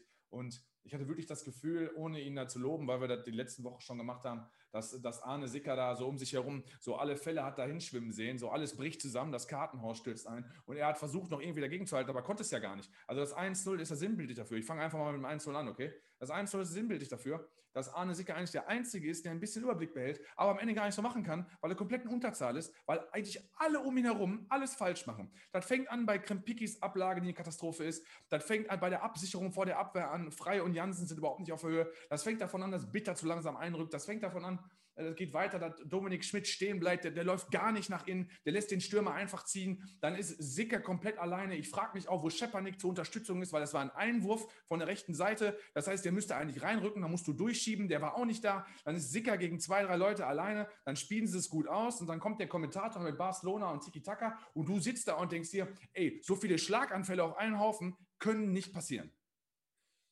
Ja, genau. Jetzt, jetzt, jetzt, sind wir natürlich so ein bisschen gesprungen, aber es ist vollkommen aus der Emotion heraus. Ja, natürlich, nein, nein, braucht ihr nicht leid tun. Äh, für, für solche Analysen brauchst du nicht ihr entschuldigen. Ähm, ja, Engin für Mickels hattest du angesprochen, bitter für Sauer. Und äh, das wirft natürlich immer gerade beim MSV so ein bisschen so die Fragen auf oder generell in der heutigen Zeit. Ähm, Mickels, die letzten oder das letzte Spiel auch äh, ordentlich bis gut. Äh, davor mit einigen Einsätzen und, und, und, jetzt gar nicht im Kader. Wir hatten auch zwischendurch schon immer mal gefragt, äh, weiß jemand, was mit ihm ist? Ja, oder dann halt auch auf der anderen Seite diese Rolle rückwärts. Äh, Engin dann auf einmal wochenlang, wo wir auch gefragt haben, wo ist der? Jetzt sofort wieder in die Startelf und dann eigentlich auch davor schon mit äh, Minusleistungen. Also das sind natürlich auf der einen Seite diese Geschichten und ich kann dir nur beipflichten, ich hatte mir für die ersten 15 Minuten ohne diese Tore, hatte ich mir äh, mal immer diese diese Kommentare oder die Aussagen des, ähm, äh, des äh, Kommentators aufgeschrieben. Pressing Magdeburg, verlorene Zweikämpfe, Konzentrationsschwäche. Dann habe ich hier eine Szene ähm, am, auf der rechten äh, Verteidigerposition äh, mit Bitter und Engin, wo sich dann Bella, Bell Bell durchsetzt und dann noch gegen zwei Mann mit einem einfachen Tunnel oder so. Da, äh, da, da waren so viele Szenen. Aber Mike, was mich am meisten auch, ähm, und ich habe auch heute wieder ein paar Mal zurückgespült bei den Toren und bei einigen Szenen, ähm, es war gar keine Laufbereitschaft da. Wenn du dir mal, wenn du, wenn du dir mal anguckst, ich habe wirklich auch bei den Toren nachher, ich habe mir das mal angeguckt, wo wir dann quasi äh, oder wo, wo die Stürmer und das ganze offensive Mittelfeld überspielt wurde. Ne? Weißt du, was das für ein Laufverhalten in der Rückzugsbewegung war? Das war gar nichts, gar nicht, gar. Und das, das sind natürlich gepaart mit den Sachen, die du jetzt gerade angesprochen hast, wenn wir jetzt gleich auf das erste Tor sprechen. Äh, wenig Einsatz, gepaart mit auch taktischen Fehlern. Äh, da kannst du natürlich am Ende des Tages gegen eine Mannschaft, muss man sich jetzt vor Augen führen, die am Mittwoch noch den äh, Klassenerhalt sicher gemacht hat und da wahrscheinlich auch ein paar Bierchen gezischt hat. Ähm, da kannst du natürlich auch gegen so eine Truppe nichts reißen. Ja, so, ein, so, ein, so, so, eine, so eine Leistung heute ist einfach respektlos. Ne? Die ist einfach respektlos jedem, der es mit dem MSV hält. Jedem, der irgendwie ein bisschen Interesse am MSV hat, ist gegen den, gegenüber denen ist es respektlos. Ich frage mich, ob so eine Leistung zustande kommt, weil, ähm, weil die irgendwie äh, Vertragspoker oder weil sie mit Gedanken bei nächster Saison sind, wo spiele ich, ähm, ähm, ist meine Situation schon klar. Äh, mein Berater hat mir drei, hat mir drei äh, Angebote hingelegt. Ja, ich bin ja nur ausgeliehen. Ja, mein Vertrag endet ja jetzt hier. Will ich hier überhaupt bleiben? Und die sollten sich mal alle auf Fußball konzentrieren ne? und einfach mal auf ihre Arbeit. Also man stellt sich vor, ich bei mir im Job sitze da und äh, um mich herum würden sich alle mit anderen Dingen beschäftigen. Dann können wir die Firma nämlich zumachen, eine Woche später. Weißt du so? Und ähm, nochmal, äh, wenn, wenn, wenn du drei, vier Ausfälle hast, das kann leider passieren, das ist nicht gut, aber dann hast du in einem Team drei, vier Leute drumherum, die dich dann mitreißen. Wir haben es vorhin von Markus Osthoff gehört, da knallt der Jörg Neumann einen weg. So, ich, ich meine jetzt nicht, dass wir hier oldschool-mäßig, dass der eine einen umwichsen soll, aber Du brauchst doch mal irgendwelche entscheidenden Impulse. Ist mir scheißegal, welche. Also die können, die können natürlich von der kommunikativ kommen, die können pushen sein, die können, kann sich anschreien, man kann sich, man kann dann von mir aus auch äh, positiv aufbauen, man kann einen weg, wegsensen, man, man, man kann den Schiri mal beleidigen, man kann sich mal eine unnötige gelbe Karte abholen, mit irgendjemandem diskutieren, Trash-Talk halten, man kann irgendwas tun. Es war einfach ein lebloser Auftritt. Wenn ich dann überlege, drei Spieltage vor Schluss in der absoluten Crunch-Time, dass wir dann hoffen, dass die anderen Mannschaften nicht gewinnen und wir so eine Leistung ab, abliefern, muss ich ganz ehrlich sagen, es ist ein Desaster. Und ich erinnere mich an Yamadas. Yamadas hatte ja vorher gesagt, dass wir hier so ein äh, äh, äh, wildes Spielerleben mit vielen Toren und ich habe gesagt, nee, passiert nicht, weil ich aber davon ausgegangen bin, dass jeder verstanden hat, dass du auf eine Mannschaft triffst, die 26 Punkte aus 10 Spielen geholt hast, dass du verstehst, was da auf dich zukommt.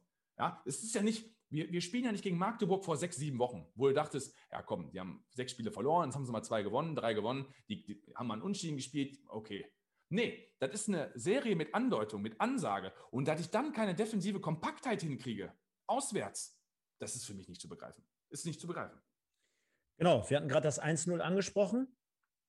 Äh, wir haben es hier, äh, glaube ich, achte Minute, Brünker war es. Und äh, wir hatten einen Einwurf auf unserer rechten Verteidigerposition in, in Form von äh, Joshua Bitter. Und ja, natürlich, auch wenn wir ihn in den letzten Wochen gelobt haben und wenn wir auch den ersten Vorsitzenden hier meistens immer als unseren äh, einen der Zuschauer betiteln, Michael Höfgen, schöne Grüße, Krempicki mit einem Fehler. Boah, ich glaube, wenn ich den früher in der Kreisliga gemacht hätte, da hätte ich richtig Sänger gekriegt. Und äh, das war natürlich der Anfang vom Ende, denn Einwurf, Bitter äh, und Krempicki kann diesen Ball, diesen leicht eingeworfenen Ball aus irgendwelchen Gründen nicht verarbeiten, legt ihn quasi dem äh, angreifenden Magdeburger vor die Füße und ab dem Moment hat man natürlich noch die Chance, dieses Tor zu verteidigen, aber wir kommen von Anfang bis Ende nicht in den Zweikampf. Ähm, Magdeburg spielt mehrmals Doppelpass und Brünker schießt in der achten Minute früh zur 1 zu 0 Führung aus Magdeburger Sicht ein. Ich denke mal, wir haben jetzt gerade uns schon mehrmals beschwert, äh, was da alles fehlt, äh, gelau äh, gelaufen ist. Und ich denke, wir müssen jetzt nicht nochmal drauf eingehen, Mike. Also von vorne bis hinten einfach nur schlecht, schlecht, schlecht verteidigt oder auch in dem Fall individuelle Fehler, die zu diesem 0 zu 1 geführt haben, aus unserer Sicht. Und wir kommen dann auch direkt zum Doppelschlag mehr oder weniger, dass wir sagen, 13. Minute 2-0 für Magdeburg. Und du hattest ja kannst dich daran erinnern, ne? Also wir haben ja ein paar Mal hin und her geschrieben und du sagtest ja, hör mal, was willst du da jetzt analysieren? Ich verstehe auch im, im Prinzip nach dem, was du jetzt gerade gesagt hast, da braucht man eigentlich auch als Trainer am Ende des Tages fast gar nichts analysieren, weil es war einfach nur alles schlecht und es war eigentlich alles falsch, was man so gemacht hat.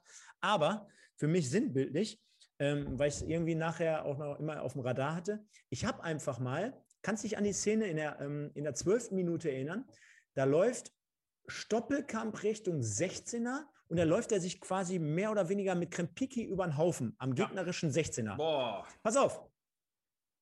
Und das habe ich analysiert. Ab dem Moment, wo wir dort den Ball verlieren, waren wir, kannst du mich gerne Lügen strafen? Nee, kann sein, du wirst recht haben. So waren wir 40 Sekunden nicht mehr am Ball, was jetzt 40 Sekunden eigentlich vielleicht nichts Weltbewegendes bedeutet, wenn man als Heimmannschaft vielleicht die ganze Zeit hinten rumspielt und den Ball laufen lässt und, und, und. Aber aus dieser Aktion sollte sich der erste Angriff entwickeln. kannst dich vielleicht daran erinnern, wo Attic in die Schnittstelle spielt und Weinkauf Mhm, rauskommt ja, und ja, ja. der Ball dann abgedrängt. Also auch dort haben wir schon schlecht verteidigt oder sahen schlecht aus. Wir haben es aber nicht geschafft, wo der Stürmer dann vor Weinkauf auftaucht, den Ball dann festzumachen oder sicher zu machen und dann in Ballbesitz zu gelangen, sondern Magdeburg hat dann einen weiteren Angriff genommen, hinten herum, hat dann durch die Mitte gespielt und dann quer den Ball, oder wie nennt man es nochmal, äh, diagonal vorne reingespielt in, in das Duell Ernst gegen äh, Schepanik. Und du sagtest gerade, Leo Schlaganfall, kann ich nicht verstehen. Ich sag dir ganz ehrlich aus meiner Sicht, warum kommt der denn der da raus? Verstehe ich absolut gar nicht. Boah, so viele Sachen gesagt. Ähm, also, äh, ich gehe mal auf den ersten Teil deiner, deiner, Aussage, das, deiner Aussage ein. Ähm, wenn man das Fußballfeld in, in äh, drei Zonen unterteilt, das macht man ja gerne, man spricht ja von Offensivpressing, von Mittelfeldpressing und von Abwehrpressing, dann ähm, aber verteidigt man oft im Offensiv- und Mittelfeldpressing halt ballorientiert und man verteidigt oft dann natürlich im Ab, äh, Abwehrpressing, sprich im letzten Drittel, ähm, mannorientiert. Und äh, beim ballorientierten Rumgeschiebe versucht man auch ins Gegenpressing zu kommen. Und äh, das war beim, beim, bei MSV heute sowieso nicht da. Da haben wir uns ein paar Mal in den letzten Wochen drüber gefreut, wenn wir Ballgewinne hatten, auch vom Torhüter ein paar Bälle abgefangen, wo wir halt im ersten Drittel schon die Sache gut erledigt haben. Das war natürlich heute schon, schon, schon kritisch. Da waren wir im ersten Drittel schon nicht wach. Da konnte Magdeburg schon gut durchspielen. Im zweiten Drittel, ähm, sprich im Mittelfeldpressing, war mir das in der ersten Halbzeit von Frey und Jansen war viel, viel zu wenig. War eine Katastrophe. Jansen hat sich in der zweiten Halbzeit gesteigert, aber beide in der ersten Halbzeit waren überhaupt nicht auf dem Platz, konnten sich auch durchspielen. Dann ist es für eine Viererkette recht schwierig. Wenn du dann noch die Einstellung von Schmidt heute an den Tag legst, dann, dann kommt sowas dabei rum, wie es rumgekommen ist. Zum Tor. Alles richtig ge- gesagt. Für mich gibt es jetzt zwei Betrachtungsweisen bei dem Tor. Erstens, hat Leo Weinkauf ein Kommando an Schepanik gegeben, ja oder nein? Hat Weinkauf mit Schepanik kommuniziert? Das ist die erste Frage. Die kann ich nicht beantworten. Hat Leo Weinkauf was zu Schepanik gesagt? Dann ist Schepaniks Reaktion beim Gegentor vollkommen nachvollziehbar. Also wenn jetzt äh, Weinkauf gerufen hat, eins oder Torwart oder sowas, dann ist das vollkommen nachvollziehbar. Hat Weinkauf nichts gesagt, dann soll mir bitte mal einer erklären, was Schepanik da macht. Wenn Weinkauf nichts gesagt hat, wieso geht er nicht zum Kopfball? Des Weiteren gebe ich euch natürlich recht, habe ein paar Leute jetzt gelesen, warum läuft er so weit raus? Absolut unnötig, muss er nicht machen. Jetzt stelle ich mir aber vor, zum Beispiel, Schepanik springt hoch und würde den Ball zum Torwart zurückköpfen. Als Beispiel. Das wäre ja locker machbar gewesen. Guckt euch das Tor an. Ja, Schepanik hat ein, zwei Schritte Vorsprung. Der kann den zum Torwart zurückköpfen. Dann wiederum wäre es gut gewesen, dass Weinkauf rauskommt, weil dann die Distanz zu ihm nicht so weit gewesen wäre zum Zurückköpfen. Also es ist für mich jetzt als Außenstehender total schwierig zu analysieren, wenn ich nicht der Trainer bin. Denn wenn ich jetzt Trainer wäre, würde ich in einer Analyse mit beiden sprechen, auch vor der Mannschaft gerne natürlich, damit das Kommunikationsproblem, weil es war ja letztendlich, es war auf jeden Fall ein Kommunikationsproblem, abgestellt wird. Also was ist passiert? Wer hat gesprochen, wer hat nicht gesprochen? Und warum kam es zu diesen Reaktionen? Das würde mich interessieren, weil ganz klar, ich sehe von außen, es ist für mich ein katastrophales Abwehrverhalten von Lukas Schepanik, weil er nicht in den Zweikampf geht. Aber warum geht er nicht in den Zweikampf? Weil er heute keine Lust hatte oder weil Weinkauf was gesagt hat? Und das ist die Frage, die ich nicht beantworten kann. Von daher sieht es für mich wie ein klarer Kommunikationsfehler aus. Und deswegen kommt so ein Tor zustande. Äh, Das passte dann heute zum Spiel. Also ich sage mal auch, äh, klarer Kommunikationsfehler, sage ich auch, ja. Und ich sage auch, äh, schlechtes, schlechtes Zweikampfverhalten von, von Schepanik. Ich gehe aber so weit und äh, bin ich leicht anderer Meinung. Ähm, für mich geht das ganz klar auf Leo Weinkaufs Kappe, weil äh, unabhängig davon, ob er was gesagt hat oder nicht, jetzt mal ganz ehrlich, äh, der Torwart kann doch realistisch, und er hat ja jetzt schon ein paar Drittligapartien auf seinem Buckel und er ist alt genug. Also selbst wenn er was da gesagt hat, warum sagt er denn auf der Höhe, ich komme raus? Also da muss er niemals raus. Welcher Torwart geht Nein, denn, nein, welcher Nein, Torwart geht dem, geht dem fast bis zum 16er Gebe ich raus und will recht. eine lange Flanke ab, ab, Nein, nein, da abgrasen? da gebe ich und, dir recht. und ich sage dir ganz ehrlich, auch noch weiter, ob der Czepanik jetzt den, äh, dieses Kopfballduell gewinnt oder verliert, das ist doch scheißegal. Was hätte Ernst denn mit diesem Ball gemacht? Hätte er den aufs Tor gezimmert und der wäre reingegangen aus der Position? Hätte er den runtergenommen und hätte den Czepanik noch ausgefunden? Da, da hätte nie was passieren können. Egal, wer von den beiden dieses Kopfballduell gewonnen hätte. Nee, wenn jetzt beispielsweise Weinkauf gerufen hätte, ähm, eins Torwart, dann ist es Weinkaufsfehler. Wenn aber Weinkauf nichts gerufen hat, dann ist es der Fehler von beiden. Das will ich damit sagen. Also um das vielleicht mal zu vereinfachen. Weil entweder hat Weinkauf Schepanik beeinflusst oder Weinkauf hat Schepanik nicht beeinflusst. Weinkauf muss da nicht rauskommen. Aber wenn beispielsweise Schepanik zum Torwart zurückgeköpft hätte, dann hätten wir uns über diese Szene alle überhaupt nicht unterhalten. Also, ich sage nur, wenn man da nicht in den Zweikampf geht und der Torwart hat nicht gerufen, dann ist es eine Katastrophe. Und das ist mir scheißegal, was alle anderen sagen. Da wär, würde der bei mir aber mal richtig einen von Latz kriegen. Denn du kannst als Verteidiger nicht wissen, was passiert. Kannst du nicht, wenn der Torwart nicht gerufen hat. Also musst du zum Ball hin. Wenn der aber gerufen hat und er geht nicht hin, dann ist Schepanek für mich freigesprochen. Also es ist entweder ein 100% Weinkaufding oder es ist ein 50-50-Ding. Das kannst du jetzt aussuchen. Ne? Also äh, Weinkauf hängt zu 50% mit drin. Aber nichtsdestotrotz, ne?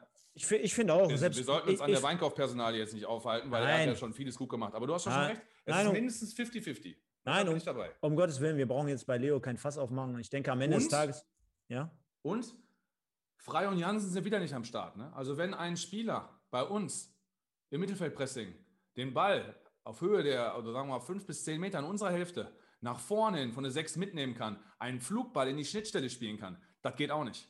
Ne? Wenn wir mit drei zentralen Mittelfeldspielern spielen. Nein, definitiv nicht. Und erst recht nicht, wenn du dir vor Augen führst, dass die auch zehn Sekunden vorher schon eine Chance hatten, wir danach ja, nicht genau. im Ballgewinn kamen. Ich habe es ja gerade alles aufgezählt, fast eine Dreiviertelminute da nicht am Ball waren und nicht in die Zweikämpfe kamen. Trotzdem sage ich, ähm, selbst wenn er ein Kommando gegeben hat oder keins, also er kann ja von, er ist der letzte Mann auf dem Feld er kann die Situation von allen am besten beurteilen, sage ich jetzt mal. Und der ja, Ball, der Ball kommt nicht zum Fünfer, sondern der ist so äh, Ecke 16er, sage ich jetzt mal, aber ein paar Meter zu, zu unserem Tor. Ähm, da kann er es eigentlich am besten einschätzen. Und da darf der niemals, ob Kommando, ohne Kommando, darf der niemals dieses Kommando oder wenn, darf der niemals rauskommen. Niemals. Aber gut, 2-0, äh, grenzenloses schlechter Start für unsere Verhältnisse, aber sind wir ja so ein bisschen gewohnt und man dachte ja vielleicht, jo, das rüttelt die Mannschaft ein wenig wach, aber im Nachgang war es dann eigentlich auch eher so, dass man sagte, war eigentlich gar nichts. Von daher würde ich sagen, auch ein bisschen mit Blick auf die Uhr, wir kommen direkt zur hitzigsten Situation, glaube ich, zum ganzen Spielen, vielleicht sogar an diesem Wochenende. Also ich kann mir gut vorstellen, dass ZDF und ARD das Ganze auch nochmal ein bisschen auffassen. Und zwar Situation zwischen Bitroff und unserem Asis Boadus.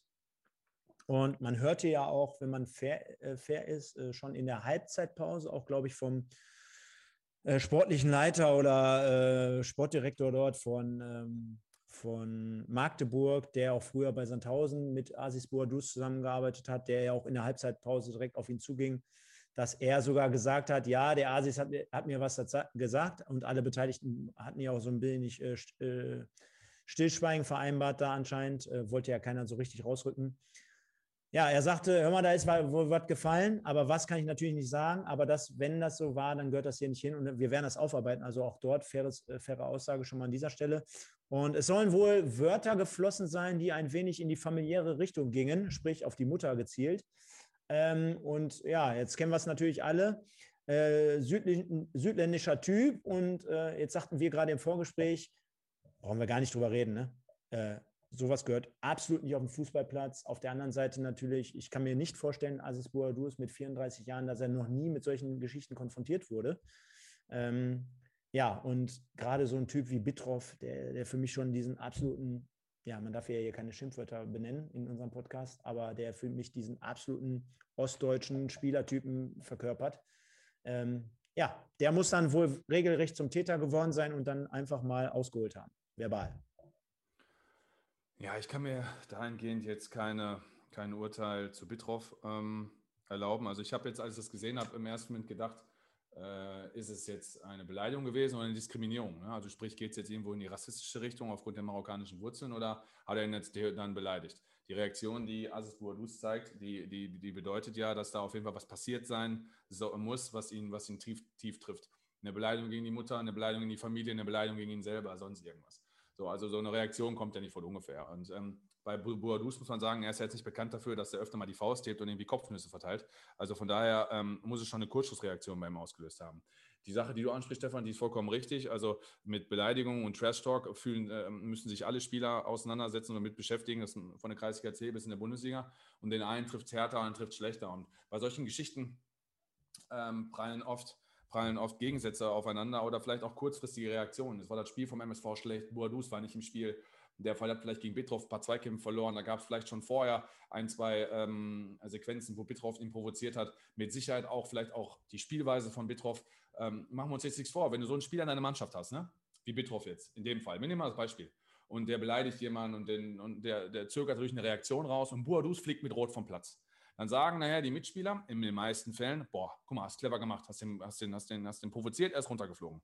Und ich bin dann auch so ähnlich äh, bei dir, ähm, auch wenn die Beleidigung bestimmt schlimm war und wir, und wir alle nicht beleidigt werden wollen und das auch ziemlich scheiße ist und mir dann auch wirklich leid tut, wenn er dann wirklich was gegen die Familie, Mutter oder wie auch immer gesagt hat, das gehört nicht am Fußballplatz, dafür gehört Bittroff bestraft und wenn, und wenn der Schiri das mitkriegt, muss es rot sein. Aber die Reaktion darf auch nicht diese sein. Das wird Aziz Bouadouz mit Sicherheit, wird sich selber erschrecken, wenn er die Bilder sieht im Fernsehen, weil äh, da muss man wirklich sagen, mit einer erhobenen Faust und mit einem erhobenen Arm auf einen Spieler zu laufen ähm, am Fußballplatz, wenn ich jetzt überlege, da jetzt will ich nicht die Moralkeule schwingen, aber da sind dann 10-, 12-Jährige, die halt gerade auf Magenta TV gucken, sind wir natürlich auch alle irgendwo Vorbilder. Ich weiß, das sagt sich in so einer Situation immer so leicht. Ich habe hab leicht reden hier, aber ähm, sowohl das eine wie das andere gehört nicht auf dem Platz. Aber, und das muss man sagen, wenn das eine nicht kommt, sprich die Provokation von Bitroff, passiert das andere nicht. Also von daher bin ich ganz klar bei Bitroff, dass sowas nicht geht und sowas auch bestraft gehört. Aber Asis sollte schauen, dass so eine Reaktion nicht, ähm, nicht nochmal vorkommt, weil er hätte auch mit Rot kriegen können. Allein für dieses Armheben und für diesen, für diesen provokativen Faustschlag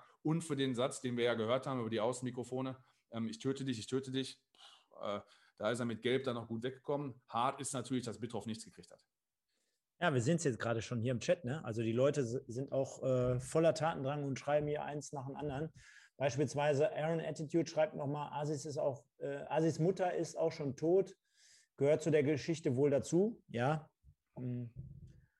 Wollten wir natürlich jetzt nicht ah, okay, nochmal explizit. Ja, schon, ja, ne? ja, ja, pass auf, weiter. Der Fox, mhm. äh, der MSV hat gerade eine Stellungnahme rausgehauen. Man prüft rechtliche Schritte gegen die Bild. Den töte ich, habe Asis nie gesagt. Also, hm.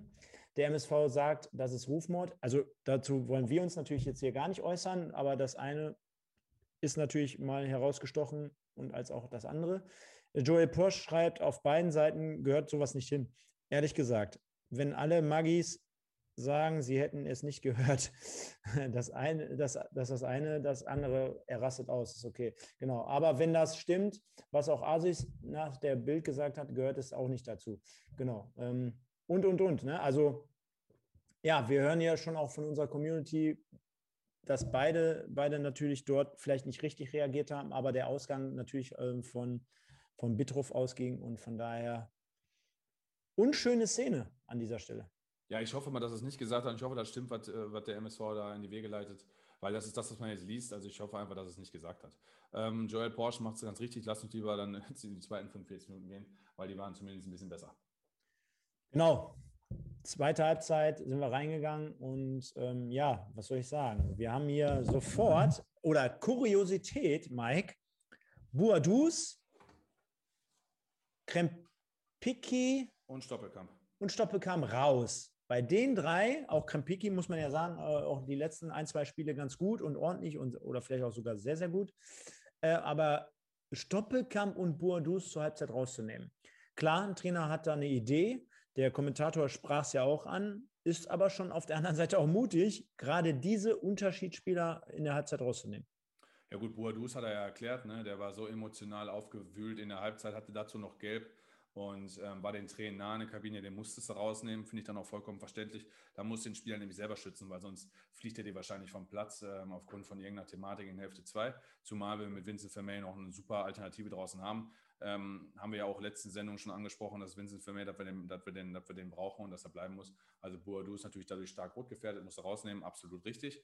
Stoppelkamp ähm, ist jetzt die Frage, vielleicht hat er ein paar leichte Wehwehchen gehabt. Du nimmst eigentlich nicht Stoppelkamp einfach so raus. Stoppelkamp war nicht gut, das stimmt. Aber beispielsweise das Pendant auf der anderen Seite, Engin war ja ein Totalausfall. Hat er überhaupt mitgespielt? Auch mit seinem Schaufelbagger später und so. Also, dann, äh, wenn ich dann die, die Möglichkeit habe, mir zu überlegen, wenn ich rausnehme, dann hätte ich natürlich eigentlich dann Ahmed Engin äh, rausgenommen, gar keine Frage. Ein Dreifachwechsel fand ich gut aufgrund der Reaktion als Trainer. Man lässt sich nicht alles gefallen. Also, ähm, da mal ein Zeichen zu setzen. Und äh, also wie gesagt, ich hätte höchstens Engin rausgenommen statt Stoppelkamp. Aber vielleicht gab es da ein paar Kleinigkeiten, ein paar Wehwehchen, Leiste, Probleme, wer weiß.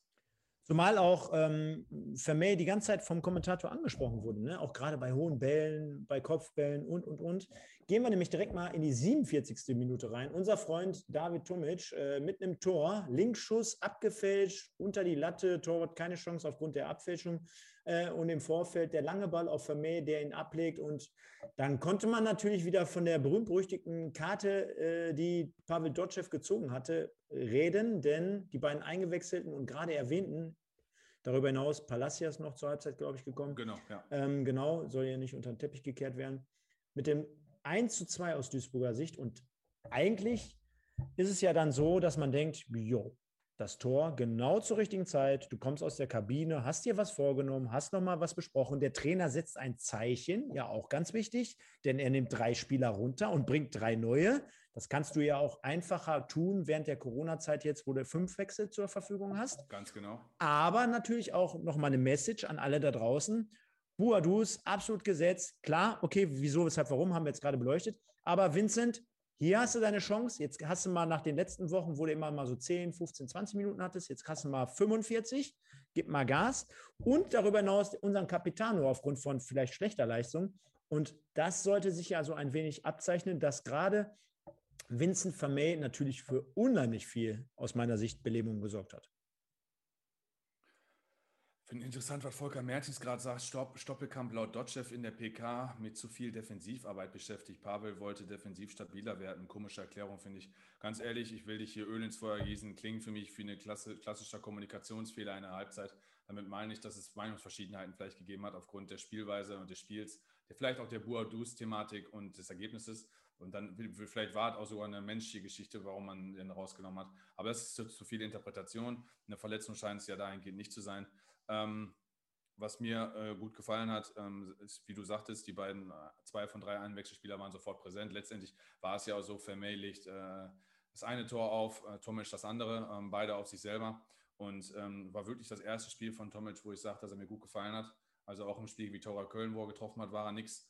Ähm, bei, bei seiner 3 zu 2 Sieg-Torvorlage, ich sage mal Vorlage in Anführungszeichen, gegen Tükücü war ja auch nichts. Also heute hat er äh, endlich mal ein bisschen was gezeigt war, war sehr, sehr schnell, war flink, ähm, anspielbar, aggressiv, agil, also all das, was wir in der ersten Halbzeit nicht hatten. Äh, für May dahingehend hat den Ball auch vorne mal gut halten können. Palacios auch ähm, Ball gut halten können, Ball mal verarbeitet, ausgespielt. Also wir hatten auch mal keine Fehlpässe drin. Also ähm, kann sein, dass es damit zu tun hat, dass Magdeburg zurückgefahren hat, wie ich das vor, äh, vor einer halben Stunde mal gesagt habe. Vielleicht war MSV auch einfach verbessert. Wir nehmen es mal so, wie es war. Schön herausgespieltes Tor. Wir haben Glück mit, mit, ähm, mit dem abgefälschten Schuss aber 1 zu 2 und ja, dann keimte bei mir zumindest ein bisschen Hoffnung auf. Ja, nicht nur bei dir, ich denke mal bei uns allen und äh, ja, sollte dann aber direkt auch anders kommen, denn für mich Magdeburg mit einer astreinen Reaktion auch kurz nach diesem Anschlusstreffer, denn ich habe hier zum Beispiel eine Chance von Bell Bell stehen, also ja. ein Linksschuss, der rechts am Tor vorbeiging aus unserer Sicht. Da hatten wir schon ein bisschen Glück und es sollten noch ein, zwei brenzlig, äh, brenzlige äh, Situationen entstehen. Bis zur 57. Minute, dann, dann konnte man ja so schön sagen aus Magdeburger Sicht, war es soweit. Baris Artig, der für mich ein guter Spieler ist und insgesamt in der dritten Liga und auch in diesem ich dachte Spiel. Ich, jetzt kommt was, der für mich Pass auf. ein guter Spieler ist. Ja, aber bitte, liebe Leute, guckt euch nochmal dieses sensationelle Interview nach dem Spiel von Baris Attik an. Für mich jetzt schon der goldene Umberto für die grandiosste Kackaussage und beschissenste Interview, was ich mit in den letzten 20 Jahren gehört habe. Da wurde er beispielsweise auf seinen Verbleib in Magdeburg für die kommende Saison angesprochen, nach dem Motto, ja, kann ich mir schon vorstellen, aber ich habe ja hier höherklassige Angebote und in meinem Alter muss ich mir mal überlegen, was ich noch in der Zukunft machen werde und bla bla bla. Also mit anderen Worten hätte er eigentlich so sagen können. Und für mich wirklich so ein Typ, so, so ein Knüdelbär, aber der früher in der achten Klasse abgegangen ist, weißt du, der, der hätte auch Kfz-Mechaniker werden können können und dann oh, jetzt lass die armen Kfz-Mechaniker. Kein Vergleich hier. Vielleicht hast du welche gerade dabei? Nein, ich habe ich hab heute, muss ich zur Erklärung sagen, ich habe ja sturmfrei Bude, ich habe hier heute noch Manta Manta nebenbei laufen lassen mit Uschi und Berti und hast du nicht gesehen. Von daher hat mich äh, barischartig so ein bisschen daran äh, erinnert und äh, sensationeller Typ. Bitte alle, die es nicht gemacht haben, Gebt euch auf jeden Fall bei YouTube mal das ein oder andere Interview mit ihm. Der ist super, der Typ. Ja, aber 3-1 und das kann er ja, hatte ich ja gerade gesagt. Fußballspielen ist wahrscheinlich seine Leidenschaft und seine Stärke, aber der MSV natürlich wieder katastrophal.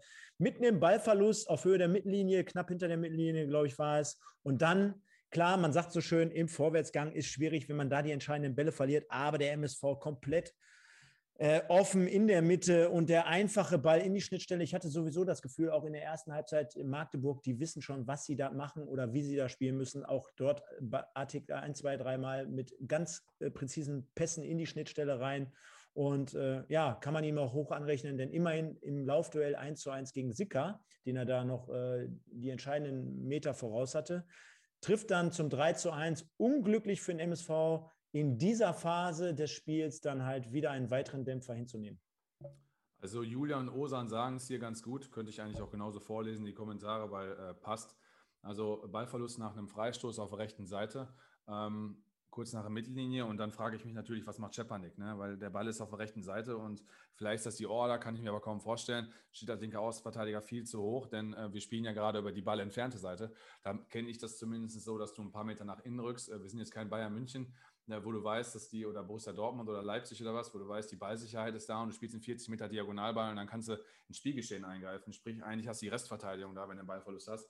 Sprich, ähm, nach dem Ballverlust Pass in die Tiefe und äh, wo war dann einfach Schepaning, ne? weil letztendlich ist Attic sein Gegenspieler, wenn wir mal zu, wieder zum Mannorientierten kommen. Und ähm, dann hat Sicker natürlich ein paar Probleme, weil er im Zentrum auch zumachen muss, muss sich dafür eine Sache entscheiden, wird der Ball rausgelegt. Ja.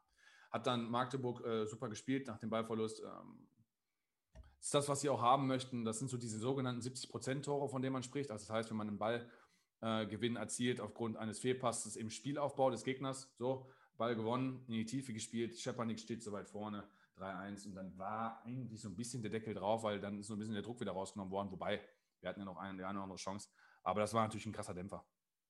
Ich wollte gerade sagen, wir hatten aus meiner Sicht äh, zwischen der 66. und 74. Minute eigentlich noch mal drei ganz gute Möglichkeiten. Ne? Darf man nicht vergessen. Einmal Vermey, mit, einem, mit einer Volley-Abnahme mit der Innenseite, glaube ich, mit, mit, mit, einem Rechtsschuss.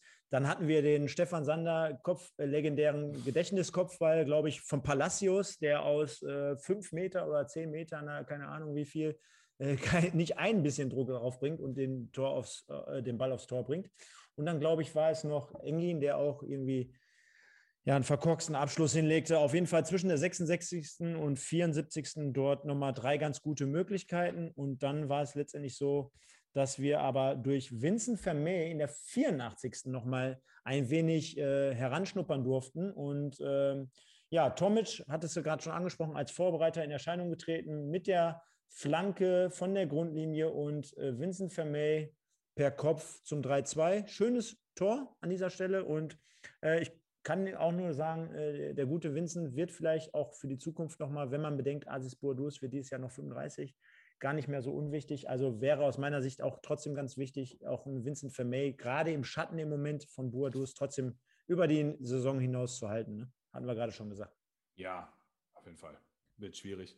Ähm, wie Julian es gerade sagt, hätte Magdeburg nicht so ein klasse Keeper, hätte das Spiel auch mindestens 3-3 ausgehen können wenn auch vom Spielverlauf her nicht verdient. Also es gibt ja auch immer, ne, kennt jeder, Best-Case-Szenario, Middle-Case-Szenario, Worst-Case-Szenario.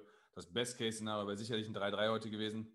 Dann wollen wir nicht vom Worst-Case-Szenario sprechen, weil da wäre vielleicht auch ein 3 zu 6 äh, oder ein 2 zu 6 oder ein 2 zu 7 wie Barcelona gegen Bayern drin gewesen.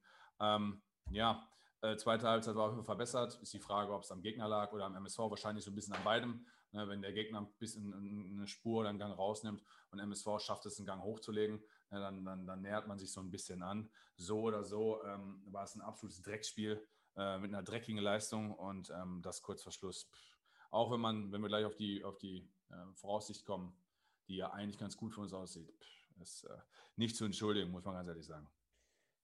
Ich denke auch, dass wir zum Spiel jetzt nicht mehr viel weiter sagen müssen, weil äh, ich sage ganz ehrlich, äh, du hast ja auch meine Notizen gerade gesehen. Ja. Ich bin total motiviert in dieses Spiel reingegangen, weil ich mir dachte, alter Schwede, Magdeburg äh, gerettet seit Mittwoch. Der MSV weiß um seine Chance, auch gerade mit Bedacht auf den Spielplan von heute äh, und macht da alles fit und dann hätten wir heute Abend hier eine schöne Party mit allen hier feiern können und die wahrscheinlich auch im Bus. Äh, sollte nicht so sein. Von daher habe ich auch die erste Halbzeit hier kräftig notiert und in der zweiten Halbzeit schon gar keinen Bock mehr, obwohl äh, auch dort natürlich nochmal ähm, zwei Tore gefallen sind. Aber gut, sollte so sein. 3 zu 2 Niederlage in Magdeburg. Und wir gucken mal, Mike, unsere absolute Lieblingskategorie, die wir uns vor der Saison natürlich ganz anders ausgemalt haben. Und heute sind wir mal wieder auf den Boden der Tatsachen zurückgekommen. Du kannst dich erinnern, ich glaube, wie lange ist es her? Zwei Wochen, wo wir mal eine 9 von 10 rausgekloppt haben mit Markus Höhner gegen Wiesbaden. Das war ich natürlich. Sogar, ich habe sogar eine 10 gegeben. Ja, du hast eine 10 gegeben. Wir insgesamt 9,5. Alter Schwede. Ja. Und heute sind wir wieder da, wo wir zu Gino-Zeiten waren. Und äh, da. da. sind wir wieder leid geprobt. Und mit allen von euch, haut einfach mal rein. Was gibt ihr denn so hier?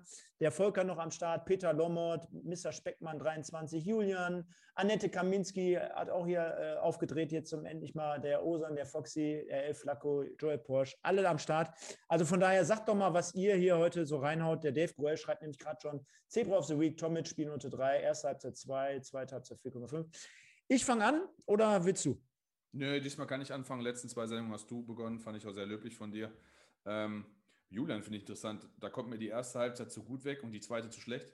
Ähm, also Spielnote, fange ich mal damit an. Spielnote ist bei mir eine 3, ähm, kann ich erklären.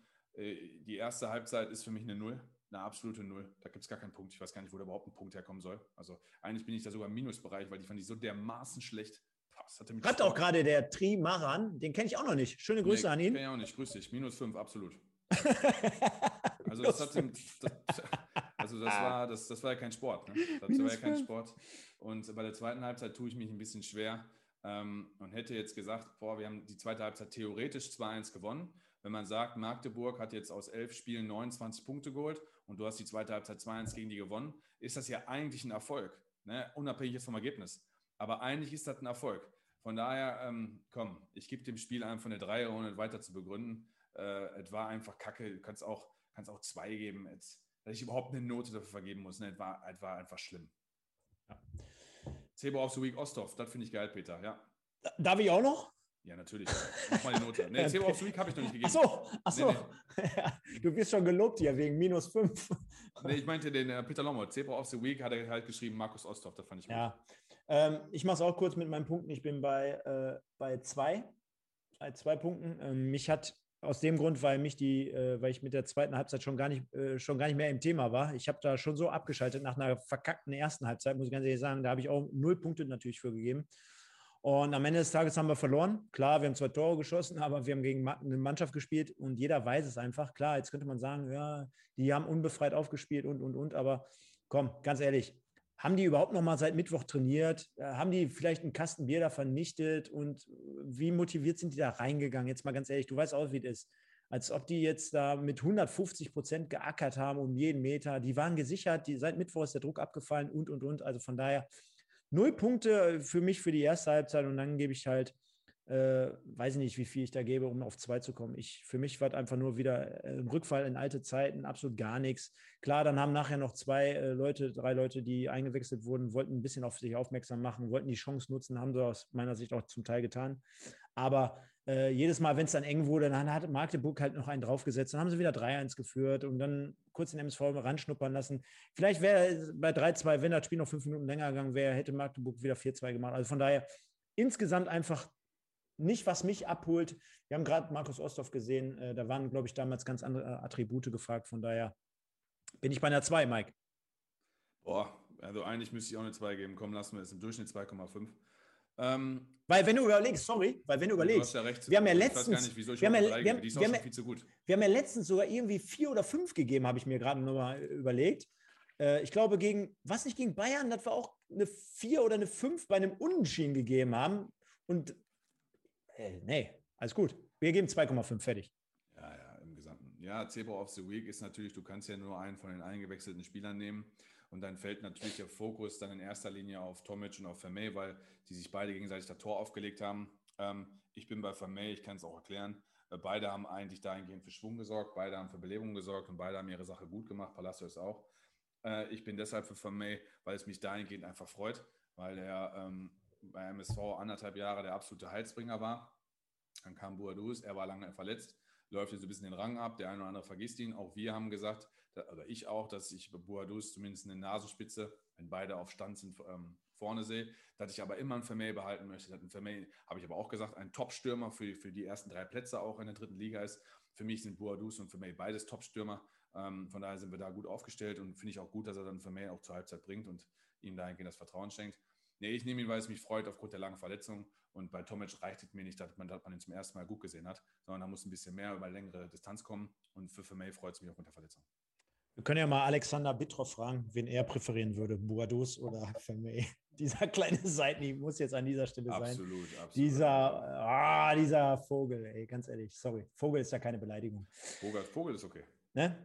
Joel Porsche schreibt gerade, und daran siehst du schon wieder, Mike, wir haben die absolut geilste Community. 4,5 haben wir damals gegen Bayern gegeben. Also der Junge passt besser auf als wir. Nein, und äh, bevor wir mit Blick auf die Uhr, das wird auf jeden Fall die Rekordsendung hier, denke ich mal, werden. Ich sage auch, für May, du hast die ganzen Punkte gerade angeführt, kann ich mich nur anschließen. Deswegen würde ich ihn auch dementsprechend wählen. Ja, EFGHI. Wir sind bei I. Vorschau. Vorschau. Ich habe ja so diese Tastenkombination. Jetzt habe ich überlegt, was kommt nach H? I. Vorschau. Äh, I, äh, Ida. Vorschau, Vorschau, Vorschau, Ingolstadt, genau. Vielleicht können wir ja nochmal trotzdem diesen Spieltag von heute so ein wenig in Relation ja. setzen. Ich glaube, das macht total Sinn, damit wir nämlich sehen, wie sich die Lage der Liga dort ein wenig gestaltet. Und Vorschau heißt jetzt nicht, obwohl ich es gerade mehrfach erwähnt habe, Mittwoch natürlich der MSV im Pokalspiel in Uerdingen. Da werden wir ganz zum Schluss gleich der Sendung nochmal zwei Worte danach sagen. Aber der Spieltag heute für uns. Das, was relevant ist und interessant. Aufstiegsrennen haben wir nichts mit zu tun, sollte man meinen. Aber dann natürlich heute Ingolstadt nur 0 zu 0 zu Hause gegen Saarbrücken gespielt hat. Genau wie alle anderen Aufstiegsaspiranten außer Dresden jetzt, die jetzt gerade um Platz 2 und 3 kämpfen, ist es natürlich so, dass Ingolstadt würde wahrscheinlich, egal in welcher Konstellation, Gas geben, aber die stehen jetzt aktuell auf 4 aufgrund des schlechteren Torverhältnisses, was ich auch übrigens gerade gesehen habe. 1860 München mit einer Tordifferenz von plus 36. Ja. Alter Vater nicht nur Sascha Mölders, sondern auch dort die anderen. Das ist ja richtig, richtig fett, was die da am Start haben. Der MSV mit minus 10. Äh, Lautern aber heute mit einem 4-1 gegen Uerding und danke, danke, danke. Das war natürlich sehr, sehr gut, denn aktuell Uerding mit 37 Punkten, 6 Punkte hinter dem MSV. Aber die kleinen Bayern haben morgen die Möglichkeit, auf 39 Punkte zu erhöhen. Und dann ist es wahrscheinlich so, dass Uerding 37 hat, Meppen 38 und vorausgesetzt, Bayern wird Haching, die ja schon abgestiegen sind, schlagen, haben die 39. Dementsprechend ist der MSV selber schuld und konnte sich heute nicht retten. Ja, hier in der Community kommt es ja auch schon auf mit Ingolstadt. Ähm, tatsächlich letzten sieben Spiele ein Sieg, sechs Unentschieden, äh, Quatsch, äh, ein Sieg, fünf Unentschieden, eine Niederlage. Ähm, 1-5-1, also damit kommst du natürlich auch auf keinen grünen Zweig, absolut. 1860 München hat ja alleine zweimal äh, Halle komplett zerlegt. Ich glaube, die haben gegen Halle plus neun oder plus zehn Tore insgesamt.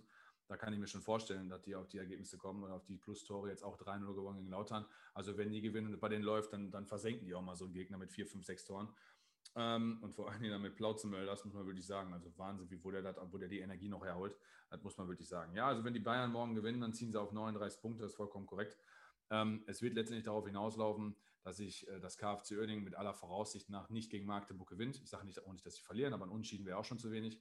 Und dann ist die Frage, was macht Bayern München gegen 1860, ne? wenn Bayern München ähm, morgen gewinnt und dann aber im, im, im Derby gegen 1860 äh, nicht gewinnen sollte, dann sind wir durch. Ne? Und ähm, schlimm genug, dass wir eigentlich über solche Disku Sachen diskutieren müssen, beziehungsweise uns auf solche Sachen freuen, hoffen, wünschen äh, und, wir es, und wir nicht das Gefühl haben, dass wir es aus eigener Kraft schaffen. Wobei wir auch nicht vergessen dürfen, MSV war in den letzten Wochen haben sehr viele positive Ergebnisse äh, geholt. Es ist nicht lange her, dass wir 3-0 in Wiesbaden gewonnen haben.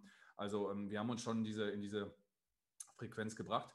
Ich habe bei der MSV nach 38 Spieltagen mit 43 Punkten tatsächlich getippt in einer anderen Konstellation. Die haben wir jetzt gerade und das wird wahrscheinlich auch reichen. Aber ähm, um auf Ingolstadt zu kommen, die spielen jetzt auch kein Herzzerreißer im Fußball. Ne? Und die Ingolstädter schießen nicht viele Tore eine kompakte Truppe. Äh, Respekt an Thomas Oral, wenn wir überlegen, Stefan, du wirst es präsent im Kopf haben, wie die letztes Jahr in der Relegation gescheitert sind. Ähm, mit diesem Tor in der 94. Minute gegen, gegen Nürnberg da, wo man noch über, über Foul diskutieren konnte. Und ähm, danach so aufzustehen, also ich erinnere an MSV, der hat keinen, keinen Relegationsplatz geschafft und guck mal, wo wir jetzt stehen. Also erstmal Respekt überhaupt an Ingolstadt und auch an den Trainer. Nichtsdestotrotz ähm, ist das die Mannschaft von den Vieren da oben gerade mit dem schlechtesten Lauf. Also wir haben sieben Heimspiele nicht verloren. Wir haben vier Siege, drei Unschieden geholt. Die kommen zu uns.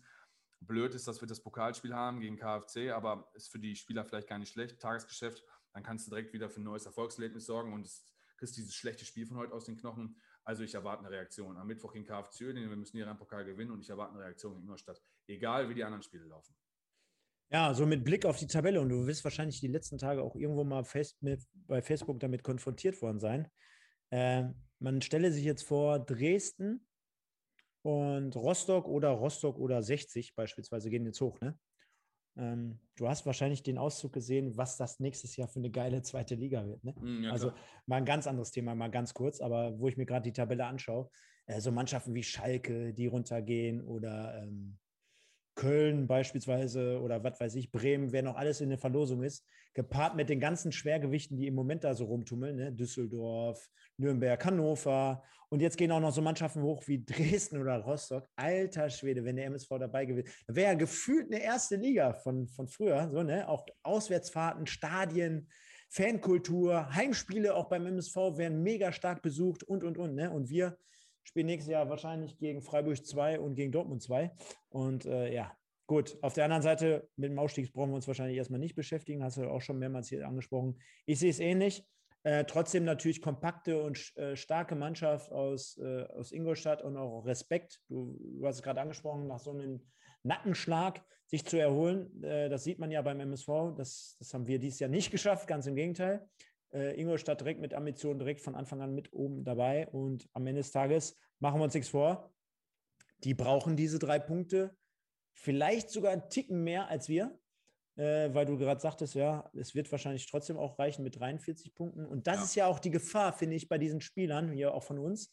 Äh, und das, das, das fand ich auch heute, dass man es gesehen hat, ne? weil man eigentlich schon denkt, jo, wo, guck mal auf die Tabelle, so sechs Punkte Vorsprung und äh, wenn, wenn, wenn Uerdingen heute 4-1 in Lautern verliert, was soll uns da noch passieren? Ja, aber es ist halt immer so die Frage im Fußball und am Ende des Tages äh, spielen dann ja auch viele andere Komponenten noch so eine Rolle. Ne? Wir kommen ja auch gleich noch auf Uerdingen zu sprechen, weil äh, was ist das für eine Vorbereitung auch für so ein brisantes Pokalspiel, wenn du jetzt mit so einer Nullinger Leistung da in so ein Spiel reinstartest? Am Ende des Tages äh, bin ich gespannt, wie die Mannschaft und auftritt und welche Reaktion da äh, zu sehen sein wird. Vielleicht, dass auch Pavel Dotschew nochmal das eine oder andere aus dem Hut ziehen wird in Bezug auf die Personalie. Ähm, und ja, lass mich da gerne eines Besseren belehren, aber das, was wir von heute natürlich äh, gesehen haben, war nicht gut und Samstag wird es nicht leichter, kann ich schon mal verraten. Hier kam vorhin die Frage, was wird denn aus der vierten Liga aufsteigen? Ähm, also ehrlich gesagt kann ich nur sagen, aktuell Dortmund 2, Freiburg 2 und Aschaffenburg. Die anderen beiden Ligen äh, Nord und Nordost haben ja relativ früh abgebrochen, also schon in der ersten, äh, in der Vorrunde, nach neun und elf Spieltagen. Da weiß ich ehrlich gesagt nicht, Stefan, ob du das weißt, wer da aussteigt, weil eigentlich ist mein Nord? Kenntnisstand, Nord? ja, Nord und Nordost, die haben ja nur neun und elf Spiele gespielt in ihren Ligen. Äh, eigentlich sagt man ja nach Beendigung von der, der Hinrunde, also nach 50 Prozent der Spiele, äh, zählt die Saison. Ich weiß nicht, wie das da geregelt ist. Können wir ja gerne mal eben kurz gucken. Schauen wir mal eben in Nord. Oh, die Kollegen von Weiche Flensburg, die Ja, kennen wir ja, gut. glaube ich, noch aus dem Pokal. Ja? Aber, aber haben halt nur neun Spiele gespielt, ne? deswegen ist, weiß ich nicht, wie das da läuft. Ach so. Ja, aber ich habe bis jetzt noch nichts gehört. Ja, eventuell wie- nur, das, das würde ja bedeuten, wenn weniger aufsteigen, dass es dann auch in der dritten Nee. Liga nur zwei Absteiger gibt oder so. Nee, ne? nee, das, die steigen schon auf, aber ich weiß nicht, wie, wie, das, wie das gemacht wird. Also, hier schreiben ja gerade Leute Victoria Berlin, das sind nämlich die dann aus dem Osten, die habe ich auch gesehen, mit zwölf Spielen dann halt nur, aber ähm, keine Ahnung, wie die das Elf. bewertet haben. Elf. Oder Mhm. elf Spielen, oder elf Spielen kann auch sein. Ich weiß jetzt nicht, wie die das da werten, aber gut, Ja. dann wird es Victoria Berlin vielleicht sein und Weiche Flensburg. Also, das sind jetzt nicht die namhaftesten Clubs. Da freue ich mich auf jeden Fall schon drauf, wenn ich dieses Jahr dann wieder nach Hamburg fahren werde. Und nicht für ein Hamburger Duell, sondern nach Weiche Flensburg. War ja auch schon mal in Kiel. Und äh, Flensburg ist auch immer eine Reise wert. Nochmal noch mal ein paar Kilometer weiter Richtung Dänemark, ne? Boah, Von auf jeden Fall. von Richtung, daher- Nur ein bisschen weiter Richtung Stick Töfting. Von daher schauen wir mal, genau. Stick, der gute alte Stick. Ja, gehen wir mal weiter. IJ. da haben wir es nämlich endlich. Das Kick-Tipp, sage ich schon fast. Das Niederrhein-Pokal-Gewinnspiel. Wir verfolgen das ganze Thema schon seit Beginn der Sendung. Also du kannst mich gerne korrigieren, aber ich habe mit Sicherheit fünf, sechs Mal darauf hingewiesen, Mike. Und wir machen es Ja, du hast recht. wir, machen, wir machen es jetzt einfach ganz spartanisch, äh, denn ich habe jetzt hier auch langsam die Faxen dicke. Ich habe es zu oft gesagt. Es haben immerhin ja, zwei Leute mitgemacht. Ja, guck mal, 50% Gewinnchance. Ah, du weißt aber nicht wer. Du hast jetzt nicht geguckt, ne? Doch, der erste war irgendwie Irdelsheim oder sowas. Äh, Nein. Pass auf, wir machen es anders. Jetzt hast du natürlich schon gesagt, du hast reingeguckt. Ähm, wir machen es anders. Ich wollte jetzt eigentlich so auswerten, so nach dem Motto, sag doch mal eine Zahl zwischen 1 und 10 und dann hätte ich hier reingezeigt, wer bei, wer bei mir als erstes hier angezeigt wird und und und. Aber ist Und ja du Kä- hast mir ja gesagt, Samuel und zwei abgestimmt. Pass auf, ist ja Käse. Wir machen das einfach so. Ich weiß nicht, habe ich ein oder zwei oder drei Tickets verkündet. Beide haben mir an dieser Stelle gewonnen. Ich denke mal, es ist komplett fair. Absolut. Einmal der Noah 1501. Bitte uns mal einmal dann im Nachgang eine Instagram-Nachricht zukommen lassen. PN bitte an die Pottbolzer. Und einmal der Iri Delzheimer, der hat auch nochmal zwei Leute hier markiert. Ihr beide habt einen Stream am kommenden Mittwoch gegen den KfC Oerding gewonnen, denn der MSV Duisburg spielt bekanntlich im Niederrhein-Pokal gegen den KfC um ja quasi, kann man sagen, ein Ticket oder einen Einzug ins DFB-Pokal äh, äh, ja, nicht final natürlich, ja, aber, aber, einfach nur in die erste Runde. Ne? In die, die erste, erste Runde. Und das ist natürlich somit das härteste Los, was man hätte kriegen können. Und deswegen natürlich Viertelfinale bei diesem Spiel. Und äh, ich kann schon mal sagen, 10 Euro wird dieser Stream kosten. Das ist vom Fußballverband Niederrhein mit den Vereinen so ähm, festgelegt worden. Also dort auch bitte, bitte nicht äh, falsch verstehen. Die Vereine können jetzt nichts dafür und auch nicht der Dienstleister, der dahinter steht. Der Mike wird es, glaube ich, schon erahnen oder auch wissen. Ja, auch bei meinem Arbeitgeber, wir haben uns dort beworben für dieses Spiel. Wir werden dort fachmännisch und auch bestmöglich mit einem Fernsehteam dort vor Ort sein und das ganze Spiel übertragen. Demnach haben wir da richtig gute Connections und können sagen, hier komm, zwei Leute, in dem Fall der was habe ich jetzt hier gesagt, der Noah und der Eri Lilsheimer, die gewinnen hier zweimal den Zugang, kostet immerhin 10 Euro der Stream. Also bitte einmal per PN bei uns melden. Ja, gehen wir trotzdem mal einmal mit zwei Sätzen noch mal kurz auf dieses Spiel ein. Ich denke mal, äh, beide Mannschaften im Abstiegskampf der dritten Liga. Wir haben diese Saison schon zweimal gegen KfC Uerdingen gespielt. Zu Hause sahen wir nicht gut aus. In Lotte gegen Uerdingen umso besser, haben dieses Spiel dann für uns entschieden letztendlich. Aber Mike, Pokal schreibt ja bekanntlich seine eigenen Gesetze und ein Spiel und zwischen zwei Mannschaften, die ja natürlich sich auch aufgrund der Punktzahl jetzt auch nicht allzu viel gegeben haben. Jetzt könnte man meinen, jo, Uerdingen mit einer 4-1-Niederlage, Duisburg mit einer 3-2-Niederlage, äh, Duisburg aber insgesamt besser in den letzten Monaten. Trotzdem für mich, wenn ich es beziffern würde, 50-50. Ne? Also ganz ehrlich. Wonach willst du da jetzt gehen? Also aus meiner Sicht ist Duisburg schon klarer Favorit aufgrund der Rückserie, die wir gespielt haben. Jetzt bist du gerade wieder schlechter zu hören, ähnlich wie äh, Mittwoch. Keine anders? Ahnung. Jetzt, jetzt wieder gut. Jetzt wieder okay. gut. Ja, vielleicht lag es am Kabel. Ähm, auf jeden Fall äh, ist für mich Duisburg klarer Favorit. Wenn wir jetzt mal das Spiel von heute ausblenden, wir haben drei, zwei verloren, äh, KfC 4-1. Beim KfC Oerding mit den ganzen Querelen, mit den ganzen Problemen mit Trainingsgelände und Platz, viele Verletzte, teilweise dann auch nur 14 Feldspieler und so ähm, einige weggebrochen, dann ist den äh, Kramer noch entlassen, dann mit, dem, mit, den, mit den Vorständen Probleme, dann heißt es hier irgendwie, haben die, hat der Verein bei den Corona-Hilfen beschissen. Also KFC lässt ja kein Fettnäpfchen aus. Und die Situation um, um die einzelnen Spieler, bedingt mit dem Abstieg, der, der droht, ist ja dann so, dass viele halt ähm, sich wahrscheinlich auch gerade irgendwie umorientieren. Und du hast ja auch Spieler da drin, äh, Kiprit zum Beispiel nicht in nehme oder Gnase, Lukinia, ähm, äh, Dorda, das sind ja Spieler, da habe ich jetzt wahrscheinlich noch ein, zwei vergessen. Das sind ja Spieler, die in den eher Drittliga-Vereinen unterkommen. Ne? Und jetzt äh, sagen wir doch mal so, wie es ist, was juckt die denn in der KFC Oerding noch? So, und von daher gehe ich davon aus, dass sie natürlich schon versuchen, Eigenwerbung zu betreiben und noch versuchen, irgendwie auch beim 0-0 auch auf den Platz gehen mit hundertprozentiger ähm, Einstellung. Aber sobald irgendwas gegen die läuft und Duisburg sollte in Führung gehen oder sowas. Also wenn wir, wenn wir KFC Oerding nicht ziehen, weiß ich es nicht. Ähm, ich gehe davon aus, dass es irgendwann ein heißer Tanz mit RWE werden wird, äh, aufgrund von RWE. Ähm, die sind gut drauf, die haben viele Spiele gewonnen. Selbst wenn der Aufstieg nicht klappen sollte, haben die aber eine erfolgreiche Saison gespielt. Also ich denke, es wird irgendwann, du musst RWE aus dem Weg räumen. Von daher, KFC muss geschlagen werden. Meinst du, das war vielleicht auch ein Grund von Pavel Dotschew in der Halbzeit zu sagen, ach komm, weißt was, ich habe man hat ja auch als Trainer wirklich das Gefühl, ich könnte zwar jetzt noch was ausprobieren, aber ich habe so insgeheim auch das Gefühl, heute geht hier gar nichts in Magdeburg. Es geht absolut gar nichts. Stoppelkamp, Boadus, zack. Boah, im Nachhinein, Stefan, ganz ehrlich, finde ich fast schade, dass ich nicht drauf gekommen bin. Sehr, sehr gut.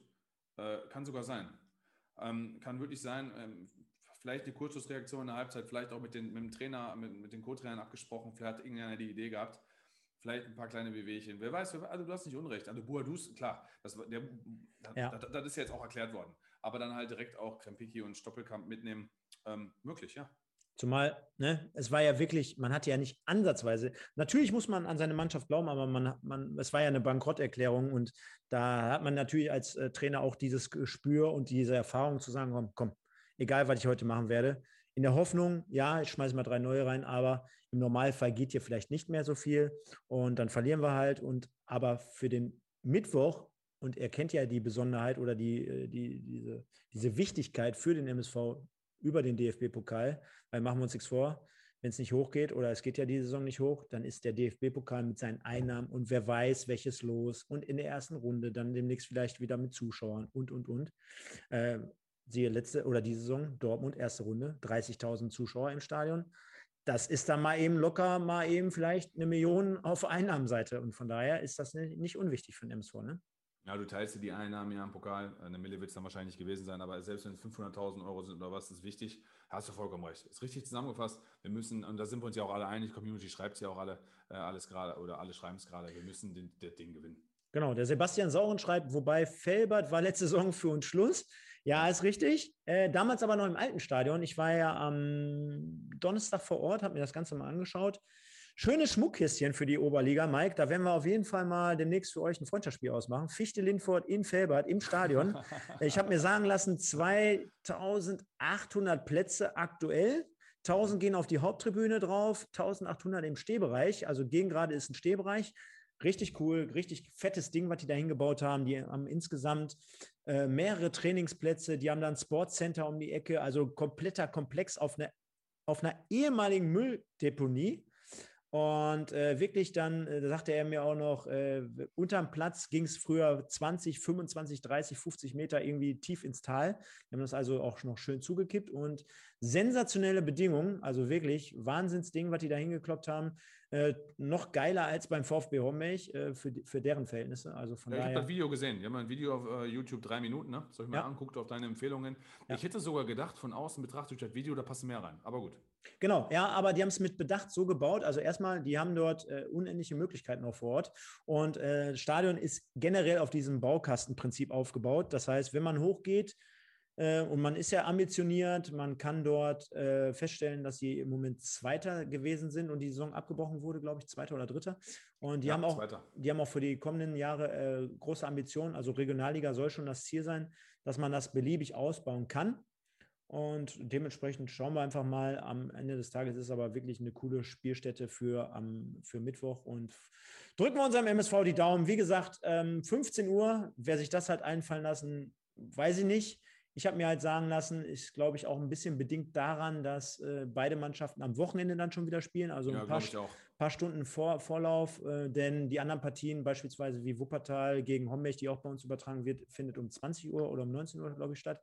Von ja. daher, ja, wird es eng, trotzdem Daumen drücken. Jeder, der die Möglichkeit hat, wie gesagt, Stream ist eine ganz tolle äh, Angelegenheit. Man kann es ja auch über, übers Handy oder über einen Laptop äh, laufen lassen, ähnlich wie bei Magenta. Und ähm, dann kann man es vielleicht auch auf der Arbeit schauen oder nebenbei. Von daher sollte das passen, wird auch kommentiert oder moderiert von unserem Kollegen Marlon, zumindest in der Moderation. Und dann habe ich mir sagen lassen, sind da zwei Unparteiische vom KFC Uerding am Start. Wird schon klappen. Und am Ende des Tages denke ich mal, dass wir dort hoffentlich einen MSV-Sieg feiern können. Mike, dann ist es so, dass wir mittlerweile, warte mal, jetzt springe ich hier schon durch die ganzen Klamotten, warte mal, bab, bab, bab. Performance-Modus an. Zack, da sind wir wieder. War ganz kurz weg, hatte ein falsches Bild aufgeklappt. Ähm, jetzt ist es so, warte mal, IJK. Nächsten Sonntag, genau, da ist der Hinweis. Sorry für diese kleine, für diesen kleinen Fauxpas, wie man so schön sagt. Wir machen jetzt erstmal ein paar Tage Pause, beziehungsweise schnaufen nochmal durch, bevor es dann letztendlich in den, zum Endspurt kommt und sagen, dass wir nächsten Sonntag wahrscheinlich wieder aufnehmen werden. Es sei denn, es kommt irgendwie was ganz Kurioses dazwischen. Müssen wir mal schauen, wen wir dann zu Gast haben. Ich habe bislang noch keine Zusage, aber ich habe ja letztens schon mal ein paar Namen hier rausgekloppt, wie beispielsweise Bashiru Salou, den ich übrigens, ich glaube, fünf oder sechs Mal angerufen habe diese Woche. Der ist nicht drangegangen, dieser Schlingel. Also Bashiru, wenn du mal hier zuhörst an dieser Stelle, meld dich doch mal bitte. Ruf doch mal zurück. Hast du ihm eine WhatsApp mal dagelassen? Nee, der. ich weiß, er hat ja gesagt, ruf ihn lieber an, aber ja. vielleicht äh, denkt er, was eine komische Nummer, da gehe ich nicht dran. Ja, 0177 ist schon echt eine komische Nummer. ja, aber wer weiß. Nein, aber unser, unser, unser Spannmann, der Joachim, der hat ja gesagt, hör mal, ruf den Baschi lieber an, der ist, ist besser als im Schreiben. Und äh, ja, darüber hinaus habe ich mit dem Stefan Emmerling hier noch gesprochen. Also ich denke mal, einer von beiden wird es. Ansonsten, ich würde mich auch darüber freuen, wenn wir alleine hier nochmal am Start sind. Müssen wir mal gucken, wie wir es ja. machen, umsetzen. Aber vorausgesetzt, dass wir dann natürlich am nächsten Sonntag wahrscheinlich zumindest aufnehmen werden. Und ähm, ja, Mike. Heute die 50. Sendung. Ich stoße schon ein bisschen auf hier, merke ich gerade. Ähm, ich schalte mal zurück. Wo sind wir hier? CD, da. Ja, vielleicht noch mal ganz kurz zum Schluss mit Blick auf die Uhr, dass wir noch mal ein bisschen so Revue passieren lassen. Einfach noch mal ein paar Intentionen hier rauskloppen. Wir, wir sehen gerade, wir haben hier immer noch 35 Leute am Start. Über die ganze Sendung war es eigentlich immer so, dass wir ja 50, äh, zwischen 50 Zuschauern ungefähr hatten. Alle haben sich bedankt bei Markus Osthoff und auch generell ja, ne, haben wir es gerade mehrmals angesprochen. Wir haben damals gestartet mit der ersten Sendung. Dann äh, haben wir geguckt und dann haben wir festgestellt, jo, das hören sich ein paar Bekloppte an. Dann haben wir immer mehr Werbung gemacht. Dann haben wir gesagt, komm, äh, erfinden wir mal so Synonyme wie Stengin oder äh, die eine oder andere Geschichte, die jetzt uns hier auch ausgezeichnet hat oder die uns widerspiegelt. Dann haben wir gemerkt, die Zuschauer springen drauf an, die haben da richtig Bock drauf. Dann haben wir gesagt, komm, irgendwann mal, wir machen hier mal einen Livestream, wir probieren die ganze Show so mal. Dann saß ich den ganzen Samstag, habe irgendwelche Kabel durch die Gegend geschleppt und habe ein zweites Mikrofon. Dann haben wir damals auch über äh, Audacity mit verschiedenen Tonspuren. Dann haben wir die immer im Nachgang dem Nils geschickt, bitte bastel mal was. Dann hast du den nachts um 12 Uhr angeschrieben, ey, die Tonspuren liegen ab, bitte mach die noch mal fertig. Dann kamen die irgendwann zurück äh, so, und dann durfte ich die nachts um 1 Uhr noch verarbeiten. Dann haben wir das hochgeladen. Dann haben wir unsere Designs angepasst. Dann haben wir gemerkt, die Community wächst und wächst und wächst und wächst. Und äh, es war eigentlich eher so ein komplettes Miteinander als irgendwie so, jeder macht so seinen Kram. Dann kam nachher die Zebraherde dazu. Übrigens der Pavel, der auch die Spieltagsproduktion oder Spielvorschau ähm, hier gestaltet hat, wieder gegen Ingolstadt, muss natürlich wieder namentlich erwähnt werden. Wir haben Kooperationen, wir machen Gewinnspiele, wir machen das Kick-Tipp-Gewinnspiel, wir hauen hier ein Trikot raus. Wir haben Gäste von Magenta Sport wie Markus Höhner, wie Thomas Wagner, wie äh, ja, Yannick Barkic und äh, Tobi Schäfer, die folgen ja noch. Und darüber hinaus, Straßburger, genau, und darüber hinaus natürlich heute sensationell äh, Markus Osthoff. Also insgesamt eine runde Nummer, macht schon Spaß. Deine Analysen immer vortrefflich und auf den Punkt gebracht. Und am Ende des Tages sage ich nur, ist mir eine große Ehre, hier mit euch allen das Ganze zu machen oder machen zu dürfen und zu können. Und von daher, jetzt habe ich so viel gesagt. Jetzt vielleicht noch mal ein Statement von dir, bevor wir dann uns gleich auch äh, verabschieden. Aber ist natürlich insgesamt eine geile Nummer, erst recht, wie sich das entwickelt hat. Mittlerweile mit 1000 wöchentlichen Zuhörern hier am Start. Ja, ich habe voller Respekt gelauscht, ähm, weil äh, ja, wir werden ja in den nächsten Tagen das eine oder andere Gespräch dann noch äh, haben oder beziehungsweise auch noch ein paar Sachen hier äh, verkünden müssen. Nein, also 50 äh, Sendungen hinter uns ist natürlich Wahnsinn auf jeden Fall, ähm, wie das Umfeld mitgewachsen ist. Ich kann jetzt eigentlich nicht sagen, was du nicht schon gebracht hast. Was, glaube ich, ganz cool ist und was wir den Leuten auf jeden Fall noch, also erstens ganz cool ist, dass wir die, die, die Protagonisten der 90er Jahre da reinbekommen. Wir haben halt ähm, natürlich auch einige junge äh, Zuhörer und Zuschauer hier am Start, gar keine Frage, aber im größten Teils, glaube ich, sind die Zuhörer und Zuschauer hier eher ähm, unser Alter plus X, sprich ähm, sind mit den 90er Jahre äh, Kultkickern aufgewachsen, wünschen sich gerne auch mal die Zeit zurück. Und ähm, freut mich, dass wir da dem einen oder anderen halt äh, eine Freude bereiten können. Wir bekommen ja auch Zuschriften von Leuten, die sich darüber freuen, dass sie dann nochmal ähm, ja, äh, mit, mit Erinnerungen von damals konfrontiert werden. Ich denke, das ist, wenn wir das schaffen, ähm, haben wir viel erreicht. Zwei Sachen. Äh, hier sind natürlich auch Freunde, ein oder andere, auch mal habe ich im Chat gesehen. Wir sind hier kein Podcast, der hier einen ehemaligen Spieler einlädt und den mit äh, kritischen und zu negativen Dingen ähm, belastet, weil äh, das hier ist ein Ding, was, was positiv sein soll, was schöne Erinnerungen wecken soll. Und äh, da, da, da, buddeln wir nicht irgendwo im Schlamm oder in irgendwelchen äh, blöden Geschichten, die da passiert sein sollen oder wie auch immer oder Aussagen. Das nehmen wir dann alles nicht, nicht ähm, zu ernst. Ja, und des Weiteren kann man sich dann natürlich nur an die Leute bedanken, die sich hier, die sich hier immer einschalten und viele gute und vortreffliche Analysen ähm, dalassen. Ich hoffe, das geht so weiter, vor allen Dingen für euch und ich hoffe generell, dass es dieses Format noch Jahre gibt. Ja, das werden wir dann sehen, ob meine Frau das noch mitmacht. Nein, muss ich mich natürlich, äh, wir bedanken uns immer wieder bei der Community und bei unseren Gästen. Wir müssen ja auch mal wirklich im Hintergrund sagen, vielen, vielen Dank. Morgen ist ja Muttertag, lieber Mike.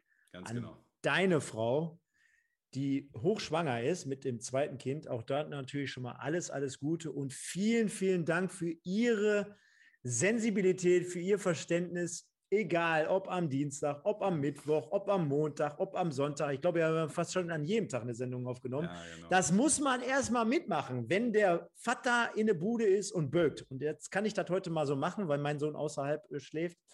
Äh, aber ich kann es auch nur bei mir sagen. Vielen, vielen Dank an meine Frau. Das würde kein anderer Mensch mitmachen. Ich weiß das sehr zu schätzen. Du wirst mich nicht hören, weil du guckst keine Sendung von deinem Mann. Nee, beide auch nicht. Beide auch nicht. Wir könnten ja auch alle einen von Bett erzählen. Ja, genau.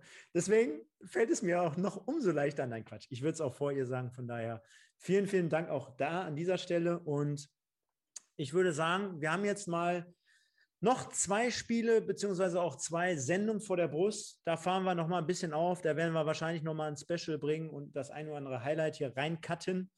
Äh, vielleicht noch mal mit einem Zitat, vielleicht noch mal mit dem einen oder anderen Begriff. Und ich werde mir da auf jeden Fall was für die letzte Sendung, jeder, der mich kennt, der weiß das, noch mal einfallen lassen, dass wir da noch mal richtig einen rauskloppen. Mit euch zusammen wahrscheinlich.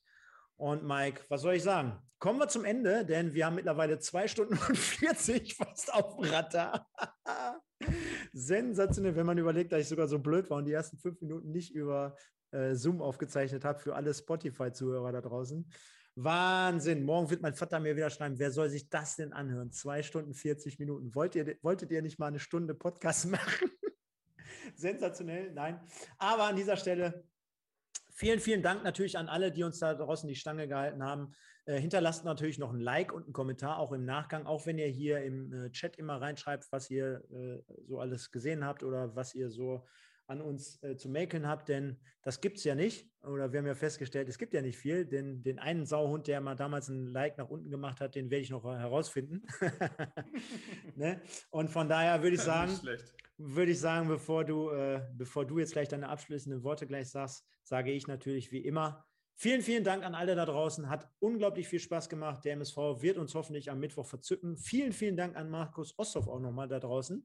Und natürlich, kein Gast kann ihn in den Schatten stellen. Den Blumenverkäufer und den Reis-Creator äh, oder Koch aus, Reisfachmann aus Koch, aus Koch sag ich. Reisfachverkäufer aus Mörs, genau. Den lieben Mike. Ich sage, ich bin raus. Kommt gut durch die Woche. Bleibt gesund natürlich. Mit den magischen Worten. Nur der MSV. Ciao. Guck mal, zum Schluss kommt noch Qualmy 1982. Danke für die gute Unterhaltung. Aber wo warst du in den letzten äh, 160 Minuten? Da habe ich nichts von dir gelesen. Nein, freut mich, ähm, dass du dich auch nochmal meldest, ähm, wie es Annette dann schreibt. Wer braucht Fernsehen, wenn man samstagsabends äh, äh die Pottbolzer haben kann? Also, das ist lieb von euch. Ja, danke, Stefan, äh, für die lobenden Worte. Danke generell für alles. Ähm, Baby, es gibt Reis. Der Fox, Baby, es gibt Reis. Der soll mir übrigens noch seine Adresse schicken, wegen der Markus Osthoff-Geschichte. Machen wir für dich, Junge. Genau, mach das. Und ähm, nein, äh, alles Gute, äh, kommt trotzdem, genießt den Sonntag, kommt gut in die Woche. Ich, ich hoffe, es wird eine erfolgreiche Woche, denn wir schlagen Oerding und wir haben sieben Heimspiele nicht verloren. Wir sollten nach so einer Scheiße auch positiv denken. Ach, Nacht, Nachtschicht, ich kann nur hören. Sensationell. Umso, um, umso schöner, dass du am Ende noch genannt wirst. Dann, dann ähm, ja, schieb mal, schieb mal weiter. Ich gehe jetzt duschen. Leute, bleibt sauber, bleibt negativ und bis dann. Alles Gute zum Muttertag, 50. Sendung.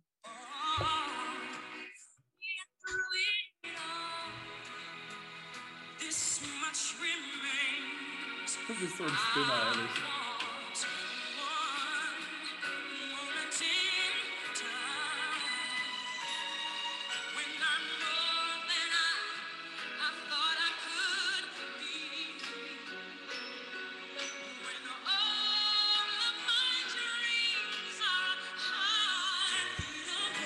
einmal den Abgang vom Stefan Raab. Und wir sind raus. Ciao.